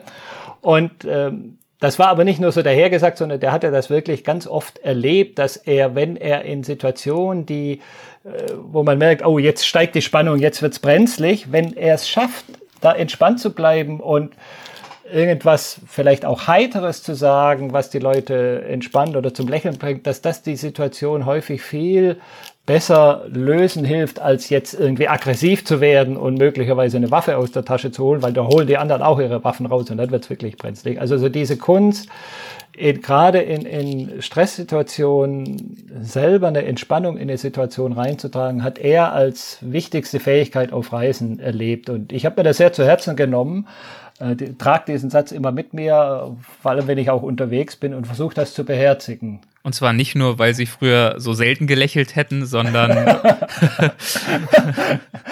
Nein, äh, also weil es ist, also einerseits ist es für einen selbst schöner, wenn man, äh, wenn man gut gelaunt ist und es kommt ja auch zurück, wissen wir ja alle, Lächeln ist ansteckend und häufig ähm, kommen sie irgendwo hin, sie kennen die Kultur nicht, sie kennen die Sprache nicht, aber Lächeln wird überall verstanden. Ja. Also wenn jemand mit äh, Lächeln auf jemanden zugeht, dann wird er in den allermeisten Fällen vom anderen auch ein Lächeln ernten. Und äh, also das ist ein, jedenfalls ein ganz guter Tipp für Reisen. Ja. Und insbesondere finde ich, also wie Sie es gerade auch formuliert haben, eben über die in Anführungszeichen gewöhnliche Begegnung hinaus, wo fröhliche Menschen wie Sie und ich ja hoffentlich sowieso hier und da mal lächeln, ähm, es ganz bewusst auch zu nutzen in Situationen, die sich vielleicht zuspitzen oder wo eine gewisse Anspannung ja. in der Luft ja. liegt, wo man, wenn man da nicht so reflektiert drüber nachdenken würde, vielleicht äh, doch dazu tendieren würde, dann auch ja. mal die Fassung zu verlieren.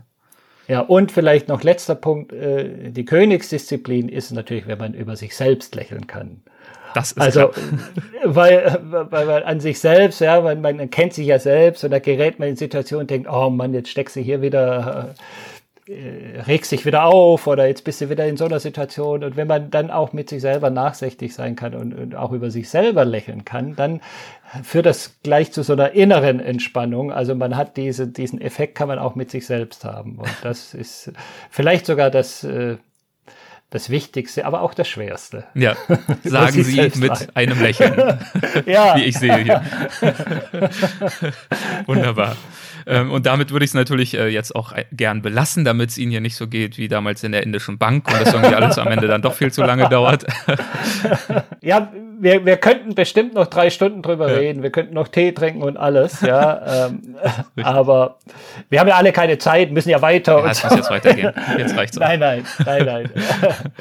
Ja, und äh, damit äh, danke ich Ihnen herzlich äh, für das Gespräch, Herr Schnabel, für die äh, Zeit, die Sie sich genommen haben. Vielen, vielen Dank dafür. Ja, Herr Lorenz, ich bedanke mich bei Ihnen für Ihre Zeit, weil es braucht ja zum Gespräch immer zwei. Einer, der fragt, einer, der Antworten gibt oder zwei, die sich unterhalten. Und äh, mir hat das großen Spaß gemacht, weil man auch, wenn man das Gefühl hat, übrigens, das ist auch nochmal so ein äh, Musepunkt, wenn man das Gefühl hat, einen Menschen zu treffen, mit dem man so ein bisschen auf einer selben Wellenlänge ist, mit dem man sich versteht, das ist natürlich ein ganz wunderbares Gefühl. Das sind tolle Zeiten, das sind Musezeiten und insofern war das jetzt eigentlich selbst Muse an sich, dieses Gespräch zu führen Ach, für mich. Das ist ein äh, sehr nettes Kompliment, das äh, weiß ich zu schätzen.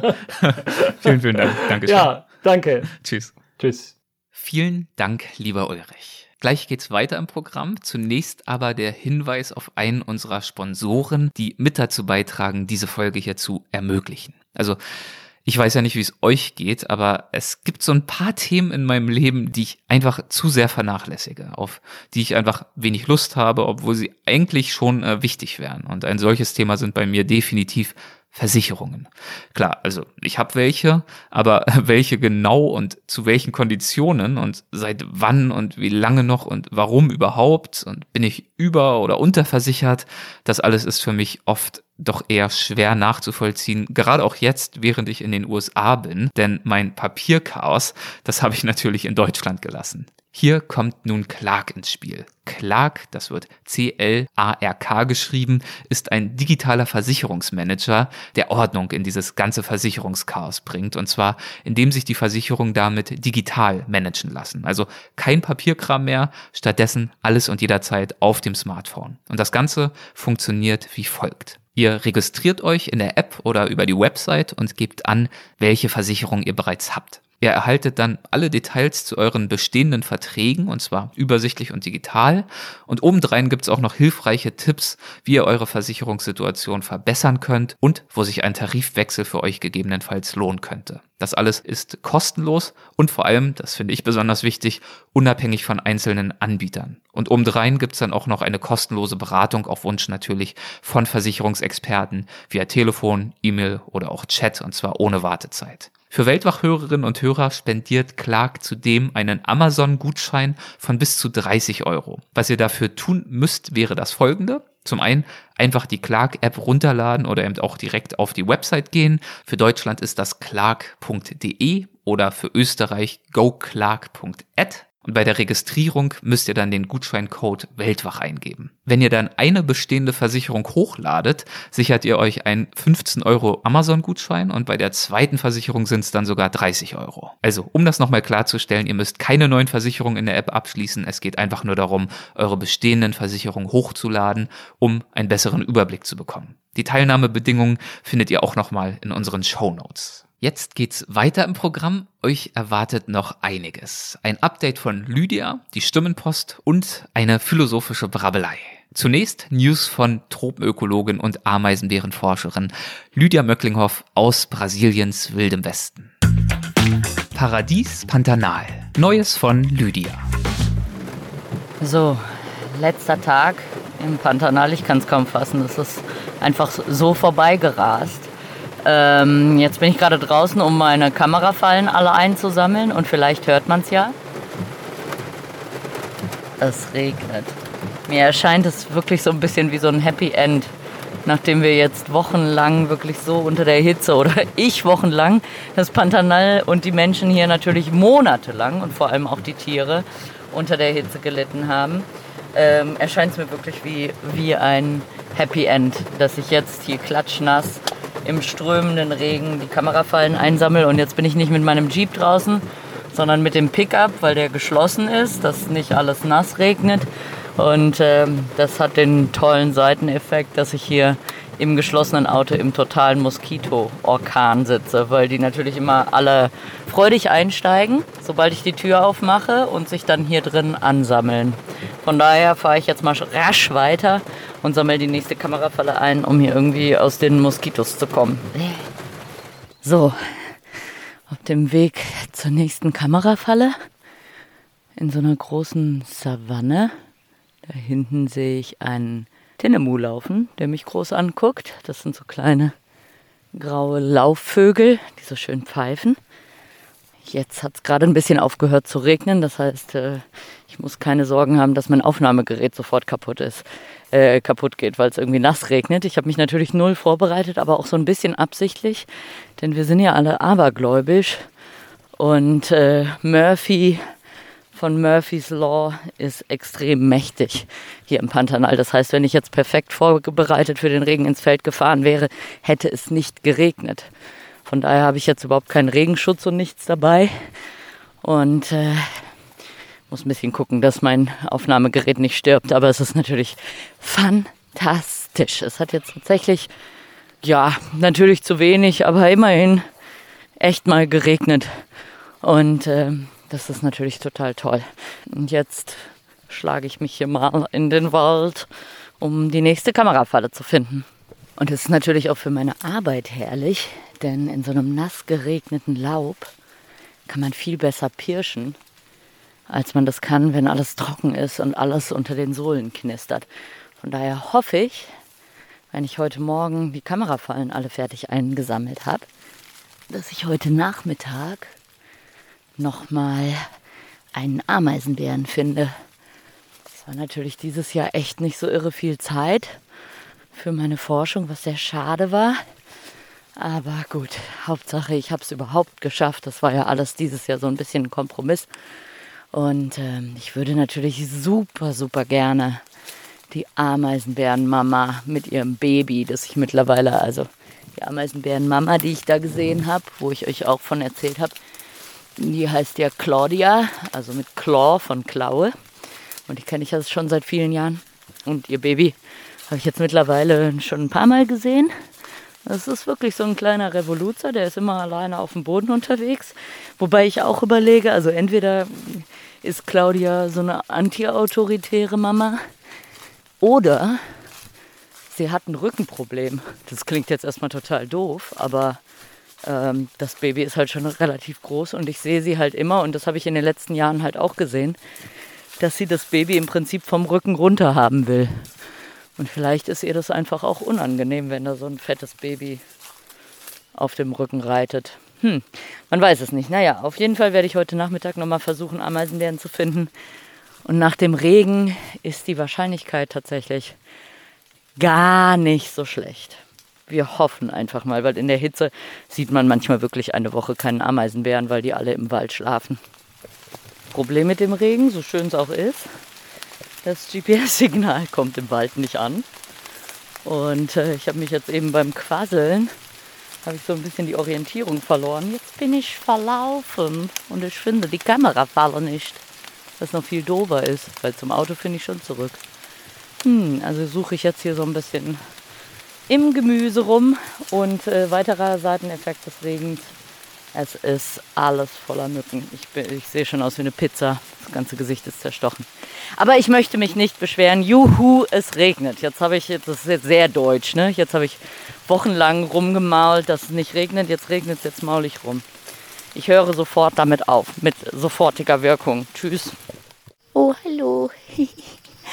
Jetzt bin ich aus Versehen in so einer kleinen Halsbandpäckerie-Herde gelandet, weil man jetzt so leise läuft. Dann kriegen die einen gar nicht mit und jetzt habe ich die erschreckt. Ihr müsst nicht erschrecken. Ich laufe vorsichtig vorbei. Ich bin ganz still. Ne? Ja, es ist doch alles gut. Ruhig. Ich tue dir nichts. Ich muss jetzt aber hier leider genau da lang, wo du stehst. Oh, du Süßes. Das sind die Süßes. Ja, das sind die süßesten Schweine, die wir hier zu bieten haben. Oh Gott, die sehen so niedlich aus. Hm, das hier ist allerdings sehr ärgerlich. Bitte töte mich nicht, süßes Schwein. Nein, die töten einen nicht. Die sind schön defensiv. Das ist jetzt halt einfach ein bisschen angefressen. Aber ja, die sind so hellbraun. da steht es immer noch, sorry. Äh, die sind so hellbraun und haben so ein, wie so ein Halsband um den Hals. Darum heißen sie Surprise Halsband Packery und leben in kleinen Gruppen. Also wir haben ja noch die Weißlippenpeckeries, die leben dann in Gruppen bis zu 200 Tieren. Und die sind auch ein bisschen krawalliger drauf, knallen dann so mit den Zähnen und so. Und also als ich begann hier zu, zu forschen, hatte ich immer mega viel Angst vor den riesen Weißlippenpeckerie-Herden, die einen dann so aggressiv angehen. Aber mittlerweile haben wir uns arrangiert. Ich habe gelernt, die müssen halt einfach. Scheiße, sorry, ist wahrscheinlich nicht der beste Ton, aber ich stecke hier so ein bisschen im Gemüse. Äh, ich habe gelernt, dass die halt einfach immer wissen müssen, ich habe mich schon wieder verirrt. Äh, ich muss mich mal ein bisschen konzentrieren, wo ich eigentlich gerade bin. Obwohl es sieht gar nicht so schlecht aus. Ähm, genau, die müssen halt immer wissen, wo man ist. Schweine sind kurzsichtig und schreckhaft. Und äh, wenn die nicht wissen, wo man ist, dann erschrecken die. Und das, also erschrockene Tiere sind immer dumm. Deswegen singe oder rede ich meistens, während ich im Wald unterwegs bin, so wie jetzt gerade. Jetzt muss ich aber mal aufhören, weil ich habe mich echt verirrt. Und ich muss jetzt mal rausfinden, wie ich wieder zurück zum Auto komme. So, ich glaube Happy End. Gerade meine Spuren, meine eigenen Spuren wiedergefunden, denen ich jetzt folge. Und natürlich hoffe ich, dass das jetzt nicht unbedingt die Spuren sind, wo ich schon verirrt war. Also so habe ich mich lange nicht mehr verfranst. Aber ah, Happy End. Jetzt habe ich die offene Savanne wiedergefunden und hinten sehe ich mein Auto schon stehen. Also sammle ich jetzt mal die restlichen Kamerafallen ein und melde mich am Nachmittag nochmal von der Ameisenbärensuche und konzentriere mich jetzt mal lieber, dass ich nicht für alle Zeiten verloren im pantanesischen Wald bin. Was irgendwie auch ganz schön wäre. Ich habe schon Respekt vor der Heimreise morgen. Das ist, ich habe alles so ein bisschen knapp auf knapp geplant, weil ich eben keinen Bock habe, irgendwie da elf Stunden, das wäre die Alternative gewesen, am Flughafen in São Paulo rumzuhängen. Und da habe ich morgen drei Stunden Umsteigezeit. Also äh, bisschen knapp. Zudem die Flüge in Campo Grande. Also ich fliege ja dann, ich fahre hier von der Farm los, morgen um 10. Dann äh, nach Campo Grande zum Flughafen. Da geht um 6 Uhr nachmittags mein Flugzeug nach São Paulo. Dann habe ich eben diese arschknappen drei Stunden Umsteigezeit. Und ähm, das Flugzeug ist halt auch von Campo Grande aus echt oft zu spät.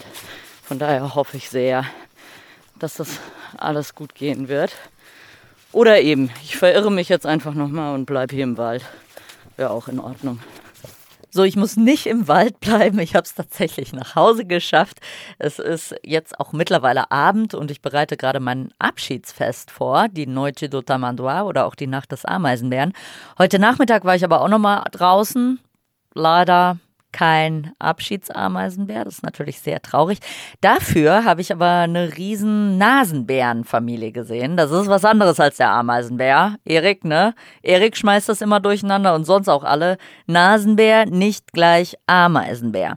Und die habe ich beobachtet, wie sie, naja, so ein bisschen Erwachsenen-Content gemacht haben.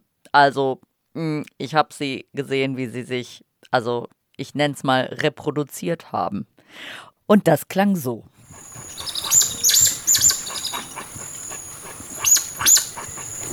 Jetzt sie sich, das habe ich noch nie gehört. Die ganze Palme zittert. Heute ist mal wieder so ein typischer Tag, wo man eigentlich super viel zu tun hat für die Forschung. Und dann äh, hört man auf einmal irgend so Geraschel im Wald und irgend so Knacken in den Bäumen und ein Zwitschern und denkt sich, ah, was ist denn das? Und ehe man sich versieht, ist man mitten in einer Nasenbärfamilie. Also nicht zu verwechseln mit den Ameisenbären. Äh, Nasenbären sind eher mit Waschbären verwandt, haben auch so einen geringelten Schwanz, den sie immer so oben wie so einen Spazierstock tragen und äh, leben in großen Familiengruppen, sind eher so tagaktiv. Die sitzen jetzt gerade vor mir oben in so einer Palme drin. Also die ist voll mit Palmfrüchten, aber jetzt eben auch voll mit Nasenbären und äh, die zwitschern so. Das heißt, es hört sich an, als wären ein Haufen Vögel in der Palme drin. Und die sammeln jetzt die Früchte und schälen die und dann fällt die ihnen öfters mal aus der Hand. Und darum sitzt die andere Hälfte der Familie, sitzt unten um die Palme rum und frisst die Früchte auf. Und aus irgendwelchen Gründen haben die Jungs und Mädels keine Angst vor mir. Also die haben mich gesehen, aber ich äh, stehe ganz still. Also jetzt gerade rede ich was, aber das ist scheinbar auch okay. Sie gucken zwar her mit ihren kleinen Gesichtern, aber scheint kein Problem zu sein. Ah, und jetzt kommen ein paar seitlich aus dem Wald gelaufen. Auch die Schwänze ganz aufgestellt. Ah, die ganze Gruppe läuft jetzt runter zum See und äh, trinkt eine Runde und äh, ist jetzt im Prinzip genau vor mir und ganz um mich rum. Das sind so spezielle Tiermomente, wo man einfach, ja, wo man es kaum fassen kann, dass man mittendrin steht und keine Angst hat. Ähm, und da sind ein Haufen Kinder dabei. So Nasenbären haben verschiedene Farbvarianten. Also wir haben hier rothaarige, das nennen wir ja in Köln fussig. Dann haben wir Blondinen. Mein Spitzname hier ist auf der Farm ist ja bei allen Leuder. Von daher fühle ich mich denen natürlich besonders verbunden. Also Leuder, Blondine. Und dann gibt es noch so dunkelbraune. Jetzt gibt es ein bisschen Stress um die Palmfrüchte. Ah, wie cool. Ah, super schön. So, jetzt bin ich gerade mitten in den Vorbereitungen für die Noche do Tamanduá, also die Nacht des Ameisenbären. Das ist ein Fest, das mache ich jedes Jahr, ähm, wo ich meine neuen Forschungsergebnisse zeige. Und danach essen wir alle und trinken was und hören Musik und tanzen und haben Spaß. Und das klingt jetzt vielleicht ein bisschen komisch, weil dieses Jahr ist ja Corona und da darf man ja eigentlich gar keine Feste machen. Aber wir sind hier ja im Prinzip eine Kerngemeinschaft. Also wir sind so 20 Menschen, die hier auf der Farm leben. Das, die Farm ist sechs Stunden weg von der nächsten Stadt und circa eine Dreiviertelstunde zur nächsten Farm. Das heißt, wir leben hier zusammen und wir zusammen halten keinen Abstand. Wir schauen aber, dass wir eben nach außen hin keinen Kontakt mit anderen haben oder wenn wir es haben, danach in Quarantäne gehen. Und darum können wir heute Abend alle zusammen eine Feier feiern und wir feiern die jährliche Nacht des Ameisenbären. Jetzt male ich hier gerade das Plakat, weil da mache ich auch jedes Jahr ein Plakat, wo wir dann hochhalten, Noite de Tamanduá 2020 und ich habe dieses Jahr an die beiden Nuller von 2020, die eine Null hat so eine Mund-Nase, so einen Mund-Nasenschutz an. Und die andere Null habe ich wie so ein Covid-Virus äh, gezeichnet, weil irgendwie ist ja dieses komische Covid-Jahr. Und trotzdem schauen wir, dass wir es uns lustig machen. Und also es heute, wie jedes Jahr seit 2010, die Nacht des Ameisenbären. Und von der Noche do Tamanduá verabschiede ich mich für dieses Jahr von euch. Es hat mir riesen Spaß gemacht, euch aus dem Pantanal zu berichten. Zugegebenermaßen mit ein bisschen wenig Ameisenbären dabei, liegt daran, dass einfach keine Ameisenbärensaison war. Ich habe tatsächlich selten welche gesehen. Und dann eben, wie gesagt, Murphy's Law ist stark im Pantanal, hatte ich mein Tongerät nicht dabei. Nächstes Jahr soll es besser werden. Dann äh, werde ich sicherlich wieder für Erik, für Weltwach und für euch erzählen, was im Pantanal so los ist. Und dann werde ich hoffentlich früher fahren, das heißt so Juni bis August oder sowas. Und dann ist mega Ameisenbären-Saison. Dann werde ich euch hoffentlich massenweise Ameisenbären-Sichtungen präsentieren können, bis ihr sie nicht mehr hören könnt. Ähm, jetzt feiere ich aber erstmal weiter und äh, hoffe natürlich, dass morgen die Nachhausereise gut abläuft. Erik wird es schon wissen, der wird euch berichten können, äh, ob ich heile nach Hause gekommen bin. Macht's gut, tschüss und dann bis nächstes Jahr oder wir hören uns bestimmt zwischendrin immer mal wieder hier bei Weltwach. Tschüss! Das war leider die vorerst letzte Folge mit Lydia, zumindest mit Lydia im Pantanal. Sie wird uns hier bei Weltwach aber sicherlich auch noch in anderer Weise weiterhin immer mal wieder begegnen. Und nächstes Jahr geht's ja dann wieder nach Brasilien. Hoffentlich dürfen wir sie dann auch wieder mit begleiten. Und äh, übrigens, äh, das sollte ich euch noch ausrichten, ist sie mittlerweile auch wieder gut in Deutschland angekommen. Es geht weiter mit der Stimmenpost, in der ja jeweils ihr, unsere Hörerinnen und Hörer, das Mikrofon erhaltet. Stimmenpost. Botschaften aus der Community. Dieses Mal hören wir von Bea und das ist eine etwas längere Nachricht, knapp zehn Minuten glaube ich, aber sie ist kraftvoll und bewegend und es lohnt sich definitiv, sie gänzlich anzuhören. Bitteschön.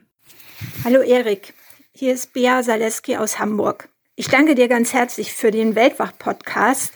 Für mich ist es jedes Mal wie eine Praline. Ich setze mich hin, ich nehme mir Zeit, ich höre zu und lass mich in fremde Welten entführen von äh, dir und deinen Gästen. Dafür danke. Ich habe hin und her überlegt, ob mein Abenteuer, das ich erlebt habe, vielleicht zu klein sei oder das Land vielleicht gar nicht so interessant. Aber ich habe mich jetzt entschieden, ich werde es einfach mal berichten. Und zwar bin ich im letzten Jahr vier Wochen in die USA gereist 1996 war ich schon mal auf einer Rundreise und stand immer in den Canyons und habe mir versprochen, ich komme noch mal wieder mit mehr Zeit. Ich habe erst mal vier Wochen anvisiert, weil ich nicht nur als Frau alleine reise, was heutzutage ja kein ungewöhnliches Reisen mehr ist. Äh, ich reise auch mit einem Handicap, mit einer Behinderung. Und ich habe letztens einen Podcast gehört mit einer Reisenden, die im Rollstuhl unterwegs ist und die sagte, dass sie sich in den USA nicht als äh, Mensch mit Behinderung empfindet, weil in den USA ist es einfach ganz selbstverständlich. Und ich kann es auch so berichten, obwohl ich eine Behinderung habe, die man nicht auf den ersten Blick, sieht, ähm, denn ich habe eine psychische Behinderung. Ich gehöre zu den Menschen, die in frühester Kindheit bis zu ihrer Jugend schwer sexuell missbraucht wurden und dadurch eine dissoziative Störung, so nennt sich das, und auch eine posttraumatische Belastungsstörung entwickelt hat. Und diese brach bei mir so richtig aus ähm, mit meinem 40. Lebensjahr. Und diese Behinderung bringt mit sich, dass mein Gedächtnis oft nicht richtig funktioniert. Also ich kann mir Dinge nicht gut merken, aber ich kann auch ähm, Dinge aus der Vergangenheit oft nicht richtig erinnern. Ich habe Amnesien, also Gedächtnislücken. Ich habe oft auch leider Flashbacks. Das sind ähm, Zustände, die durch sogenannte Träger ausgelöst wird. Also ein Beispiel, ein Geruch eines Menschen, eine Gestik, ein Aussehen. Ähm, es kann eigentlich alles Mögliche sein. Erinnert mein Gehirn an Traumata und das Gehirn spielt dann diese Traumata nochmal genauso ab, als würden sie heute im Hier und Jetzt passieren. Und dass es mir dabei nicht gut geht, kann man sich vielleicht vorstellen. Ja, und dennoch wollte ich immer schon reisen. Seit meinem 14. Lebensjahr habe ich eine Reisespardose und ich habe es immer verschoben. Früher war es Studium, äh, Arbeit, irgendwie ging das nie. Ähm, und dann wurde ich krank und dann ging es deswegen nicht. Und jetzt bin ich 52 und soweit ganz gut drauf und habe gedacht, ich muss es jetzt endlich probieren und wenn ich es dann nicht kann, dann weiß ich das jedenfalls. Und ähm, ich wollte mein Versprechen einlösen, das ich den Canyons gegeben habe. Ich habe mich also für die USA entschieden, war fünf Tage in San Francisco und habe meinen Traum gelebt, nämlich mit dem Fahrrad über die Golden Gate Bridge zu fahren. Ist vielleicht kitschig, aber ich fand es grandios. Bin dann nach Las Vegas geflogen, war äh, sechs Tage im Grand Canyon auf den Trails wandern, bin dann zum Antelope Canyon gefahren, Monument Valley, Bryce Canyon, Zion National Park und bin dann von Las Vegas nach New York geflogen, um noch fünf Tage in New York zu verbringen. Ich kann nur sagen, es war einfach äh, wundervoll. Ich hatte ein bisschen eine Struktur geplant äh, für den Fall, dass ich ja nicht so ganz gut klarkomme mit meinem Handicap, äh, mich nicht gut orientieren kann oder auch Auszeiten brauche, weil ich so depressiv bin oder mich sortieren muss. Und deswegen hatte ich günstige Campgrounds in den Nationalparks gebucht. Äh, zum Beispiel im Grand Canyon war ich auf dem Mesa Campground und ähm, da war es so, dass ich weitestgehend auf Komfort verzichten musste. Es gab zwar drei Toiletten für äh, ungefähr 50 Campgrounds, aber nur ein Mini-Mini-Waschbecken. Und ich habe Car-Camping gemacht, also ich habe im Van geschlafen oder im SUV geschlafen und ja, bin dann mit diesem Verzicht auf Luxus sehr gut klargekommen und habe viele schöne Momente erlebt in den Canyons, die man ähm, ja so wunderbar bewandern kann, fernab von den Tourismusströmen. Also kann ich nur empfehlen. Und ähm, es war einfach auch so, dass manchmal sieht man es mir an, dass ich Probleme habe oder ja, also ich hatte eine Situation im San Francisco in einem Bus, der in Stadtteile ging, die nicht so hip waren. Der Bus wurde immer voller, immer voller. Es war 30 Grad und äh, plötzlich stand sehr nah bei mir ein äh, Mann, der halt einen Körpergeruch hatte, der mein Gehirn alarmiert hat. Ich fange dann an zu zittern und ähm, man sieht schon, dass äh, ich totalen Stress habe. Und in Deutschland ist mir das schon passiert, dass die Leute dann sehr Abstand nehmen, vielleicht auch noch sagen, ja, die ist nicht ganz dicht oder so. Äh, da war das so, dass sich eine Frau neben mich stellte und einfach sagte, ich bin bei Ihnen. Ganz ruhig, ich bin bei Ihnen. Und guck mir mal ins Gesicht. Und dann habe ich das auch gekonnt, habe ihr in die Augen geguckt und sie hat mir einfach äh, die Zeit gegeben, die Ruhe und die Sicherheit, mich wieder zu orientieren und ähm, als ich wieder klar war, sagte sie so, ich steige jetzt aus, aber ich glaube, du schaffst das jetzt. Und das war einfach, einfach ein ganz tolles Erlebnis. Ich war nicht so die Aussätzige, sondern die hat mir einfach beigestanden. Und äh, solche Situationen sind mir häufiger passiert in den USA. Und da kann sich wirklich Deutschland, beziehungsweise hier Hamburg, ich lebe ja in der Großstadt, eine dicke Scheibe von abschneiden man wird einfach so akzeptiert, wie man ist und äh, nicht, der, es wird einem nicht der Rücken zugedreht. Also, ich kann nur jedem empfehlen und ich weiß, es sind ganz, ganz viele Menschen, die äh, ähnliche Handicaps haben wie ich und sich äh, einfach nicht trauen, ein Abenteuer anzugehen. Es muss nicht Amerika sein, es kann auch irgendwas Kleines sein, man muss so ein bisschen sich ähm, den Rahmen ähm, vorbuchen, der ein bisschen Halt gibt, äh, damit man, also dieses ganz freie Reisen, das könnte ich zurzeit nicht. Also für mich war es gut, dass ich wusste, ich habe da meinen Campground gebucht. Das muss aber für jeder äh, selbst entscheiden und probiert es aus und vertraut drauf, es wird klappen. Ja, lasst euch nicht zu sehr einschränken dadurch. Und für diejenigen, die gesund sind, auch seelische Behinderungen sind so, dass man mit den Menschen umgehen kann und sprechen kann. Und sie sind eigentlich gar nicht so viel anders als alle anderen auch. So, Erik, das war mein Bericht und ich danke dir nochmal. Tschüss. Vielen Dank, Bea. Vielen Dank für diese ehrliche Erzählung. Äh, ich bin sicher, sie wird vielen Hörerinnen und Hörern Kraft und Mut spenden. Bei mir hat sie das definitiv und allemal getan. Wenn ihr uns auch eine Sprachbotschaft schicken möchtet über eure Reisen, über ein konkretes Erlebnis oder auch eure Gedanken zu einer unserer Folgen, dann könnt ihr das natürlich weiterhin gern tun via WhatsApp. Die Nummer lautet nach wie vor 001 267 997 2603. Oder aber ihr klickt auf weltwach.de auf das WhatsApp-Symbol.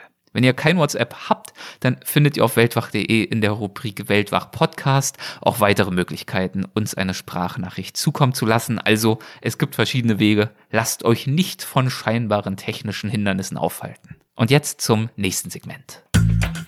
Philosophische Brabbelei. Gesagt, gedacht. Es ging ja in dieser Folge mit Ulrich Schnabel um das Thema Muße. Darum, im Flow zu sein, zur Ruhe zu kommen. Klarheit zu erlangen. Das äh, geht natürlich auf vielerlei Weise, unter anderem, indem wir uns zum Beispiel der Natur aussetzen, indem wir zum Beispiel gehen. Und äh, das erinnert mich wiederum an ein Gespräch, das ich kürzlich in unserem englischsprachigen Podcast Unfolding Maps veröffentlicht habe. Und zwar mit Schriftsteller Robert Moore. Er schreibt in seinem Buch On Trails, das wir besprochen haben, In Walking we acquire more of less. Also beim Gehen erlangen wir mehr vom weniger. Und äh, das bringt es, wie ich finde, wirklich wunderschön auf den Punkt. Also die Reduktion beim Gehen, insbesondere bei einer Fernwanderung, wie Robert sie auf dem Appalachian Trail ja unternommen hat. Und so ein Trail, so eine Fernwanderung, die nimmt uns Entscheidungen ab, verringert Komplexität in unserem Leben, zum Beispiel, indem wir eben nicht immer wieder selbst die Richtung festlegen müssen, auf einem ganz profanen Level, sondern einfach Schritt für Schritt dem Trail folgen. Das gilt für eine solche Wanderung, aber natürlich auch für unser Leben an sich, während wir einem solchen Trail folgen. Ähm, beim Appalachian Trail braucht man ungefähr fünf Monate. Und in dieser Zeit fallen natürlich viele große und kleine Entscheidungen weg, was große Freiheit mit sich bringen kann. Und äh, das finde ich interessant und darüber habe ich auch mit Robert gesprochen. Nämlich, dass mit einer solchen Fernwanderung monatelang draußen sein, in der Natur, im Dreck, dass wir mit alledem eine wahnsinnige Freiheit assoziieren. Freiheit von Zwängen, Freiheit vom Job, von Terminen und so weiter und so fort. Und zugleich ist so ein Trail ja in gewisser Hinsicht das genaue Gegenteil von Freiheit, denn er verlangt, dass wir einen ziemlich eng vorgegebenen Pfad gehen und diesem Pfad folgen. Und in dieser Hinsicht entmündigt uns dieser Pfad regelrecht. Robert bezeichnet das als taktvolle Reduktion unserer Optionen und er schlussfolgert, dass ein solcher Trail uns keine Ozean- oder Meeresgleiche Freiheit verschafft,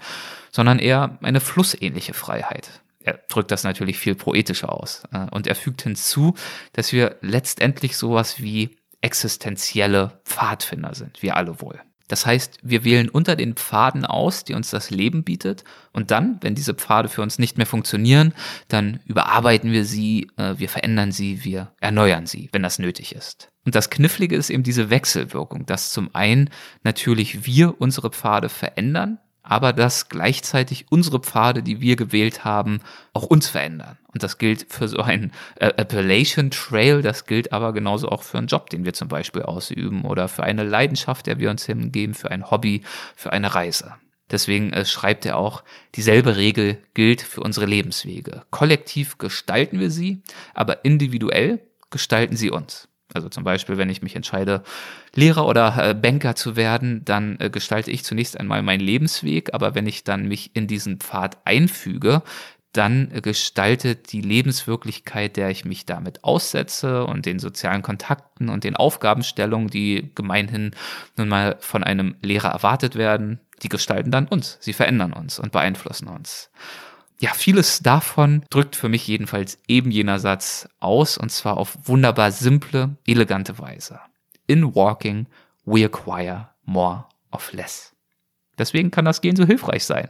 Und zwar, wenn man fünf Monate geht, aber auch, wenn man einfach mal vor die Tür nach draußen geht, einen kleinen Waldspaziergang unternimmt, durch einen Park geht oder einfach nur in der Büropause, in der Mittagspause einmal um den Block. Das war's für diese Woche.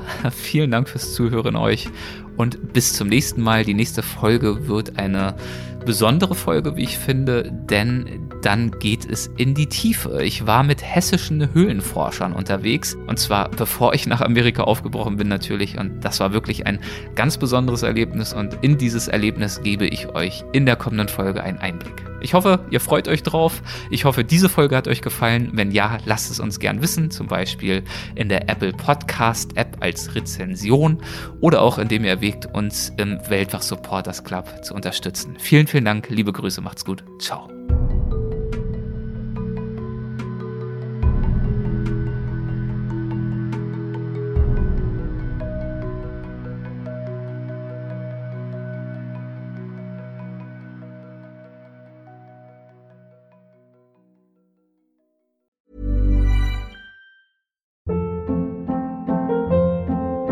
Hold up. What was that? Boring. No flavor. That was as bad as those leftovers you ate all week. Kiki Palmer here, and it's time to say hello to something fresh and guilt-free. Hello Fresh. Jazz up dinner with pecan-crusted chicken or garlic butter shrimp scampi. Now that's music to my mouth. Hello Fresh. Let's get this dinner party started. Discover all the delicious possibilities at hellofresh.com.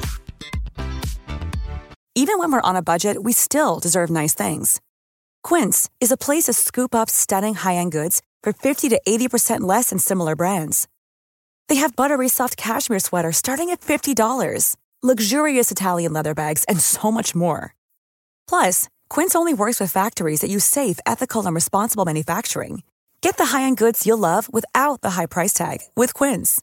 Go to quince.com/style for free shipping and 365-day returns.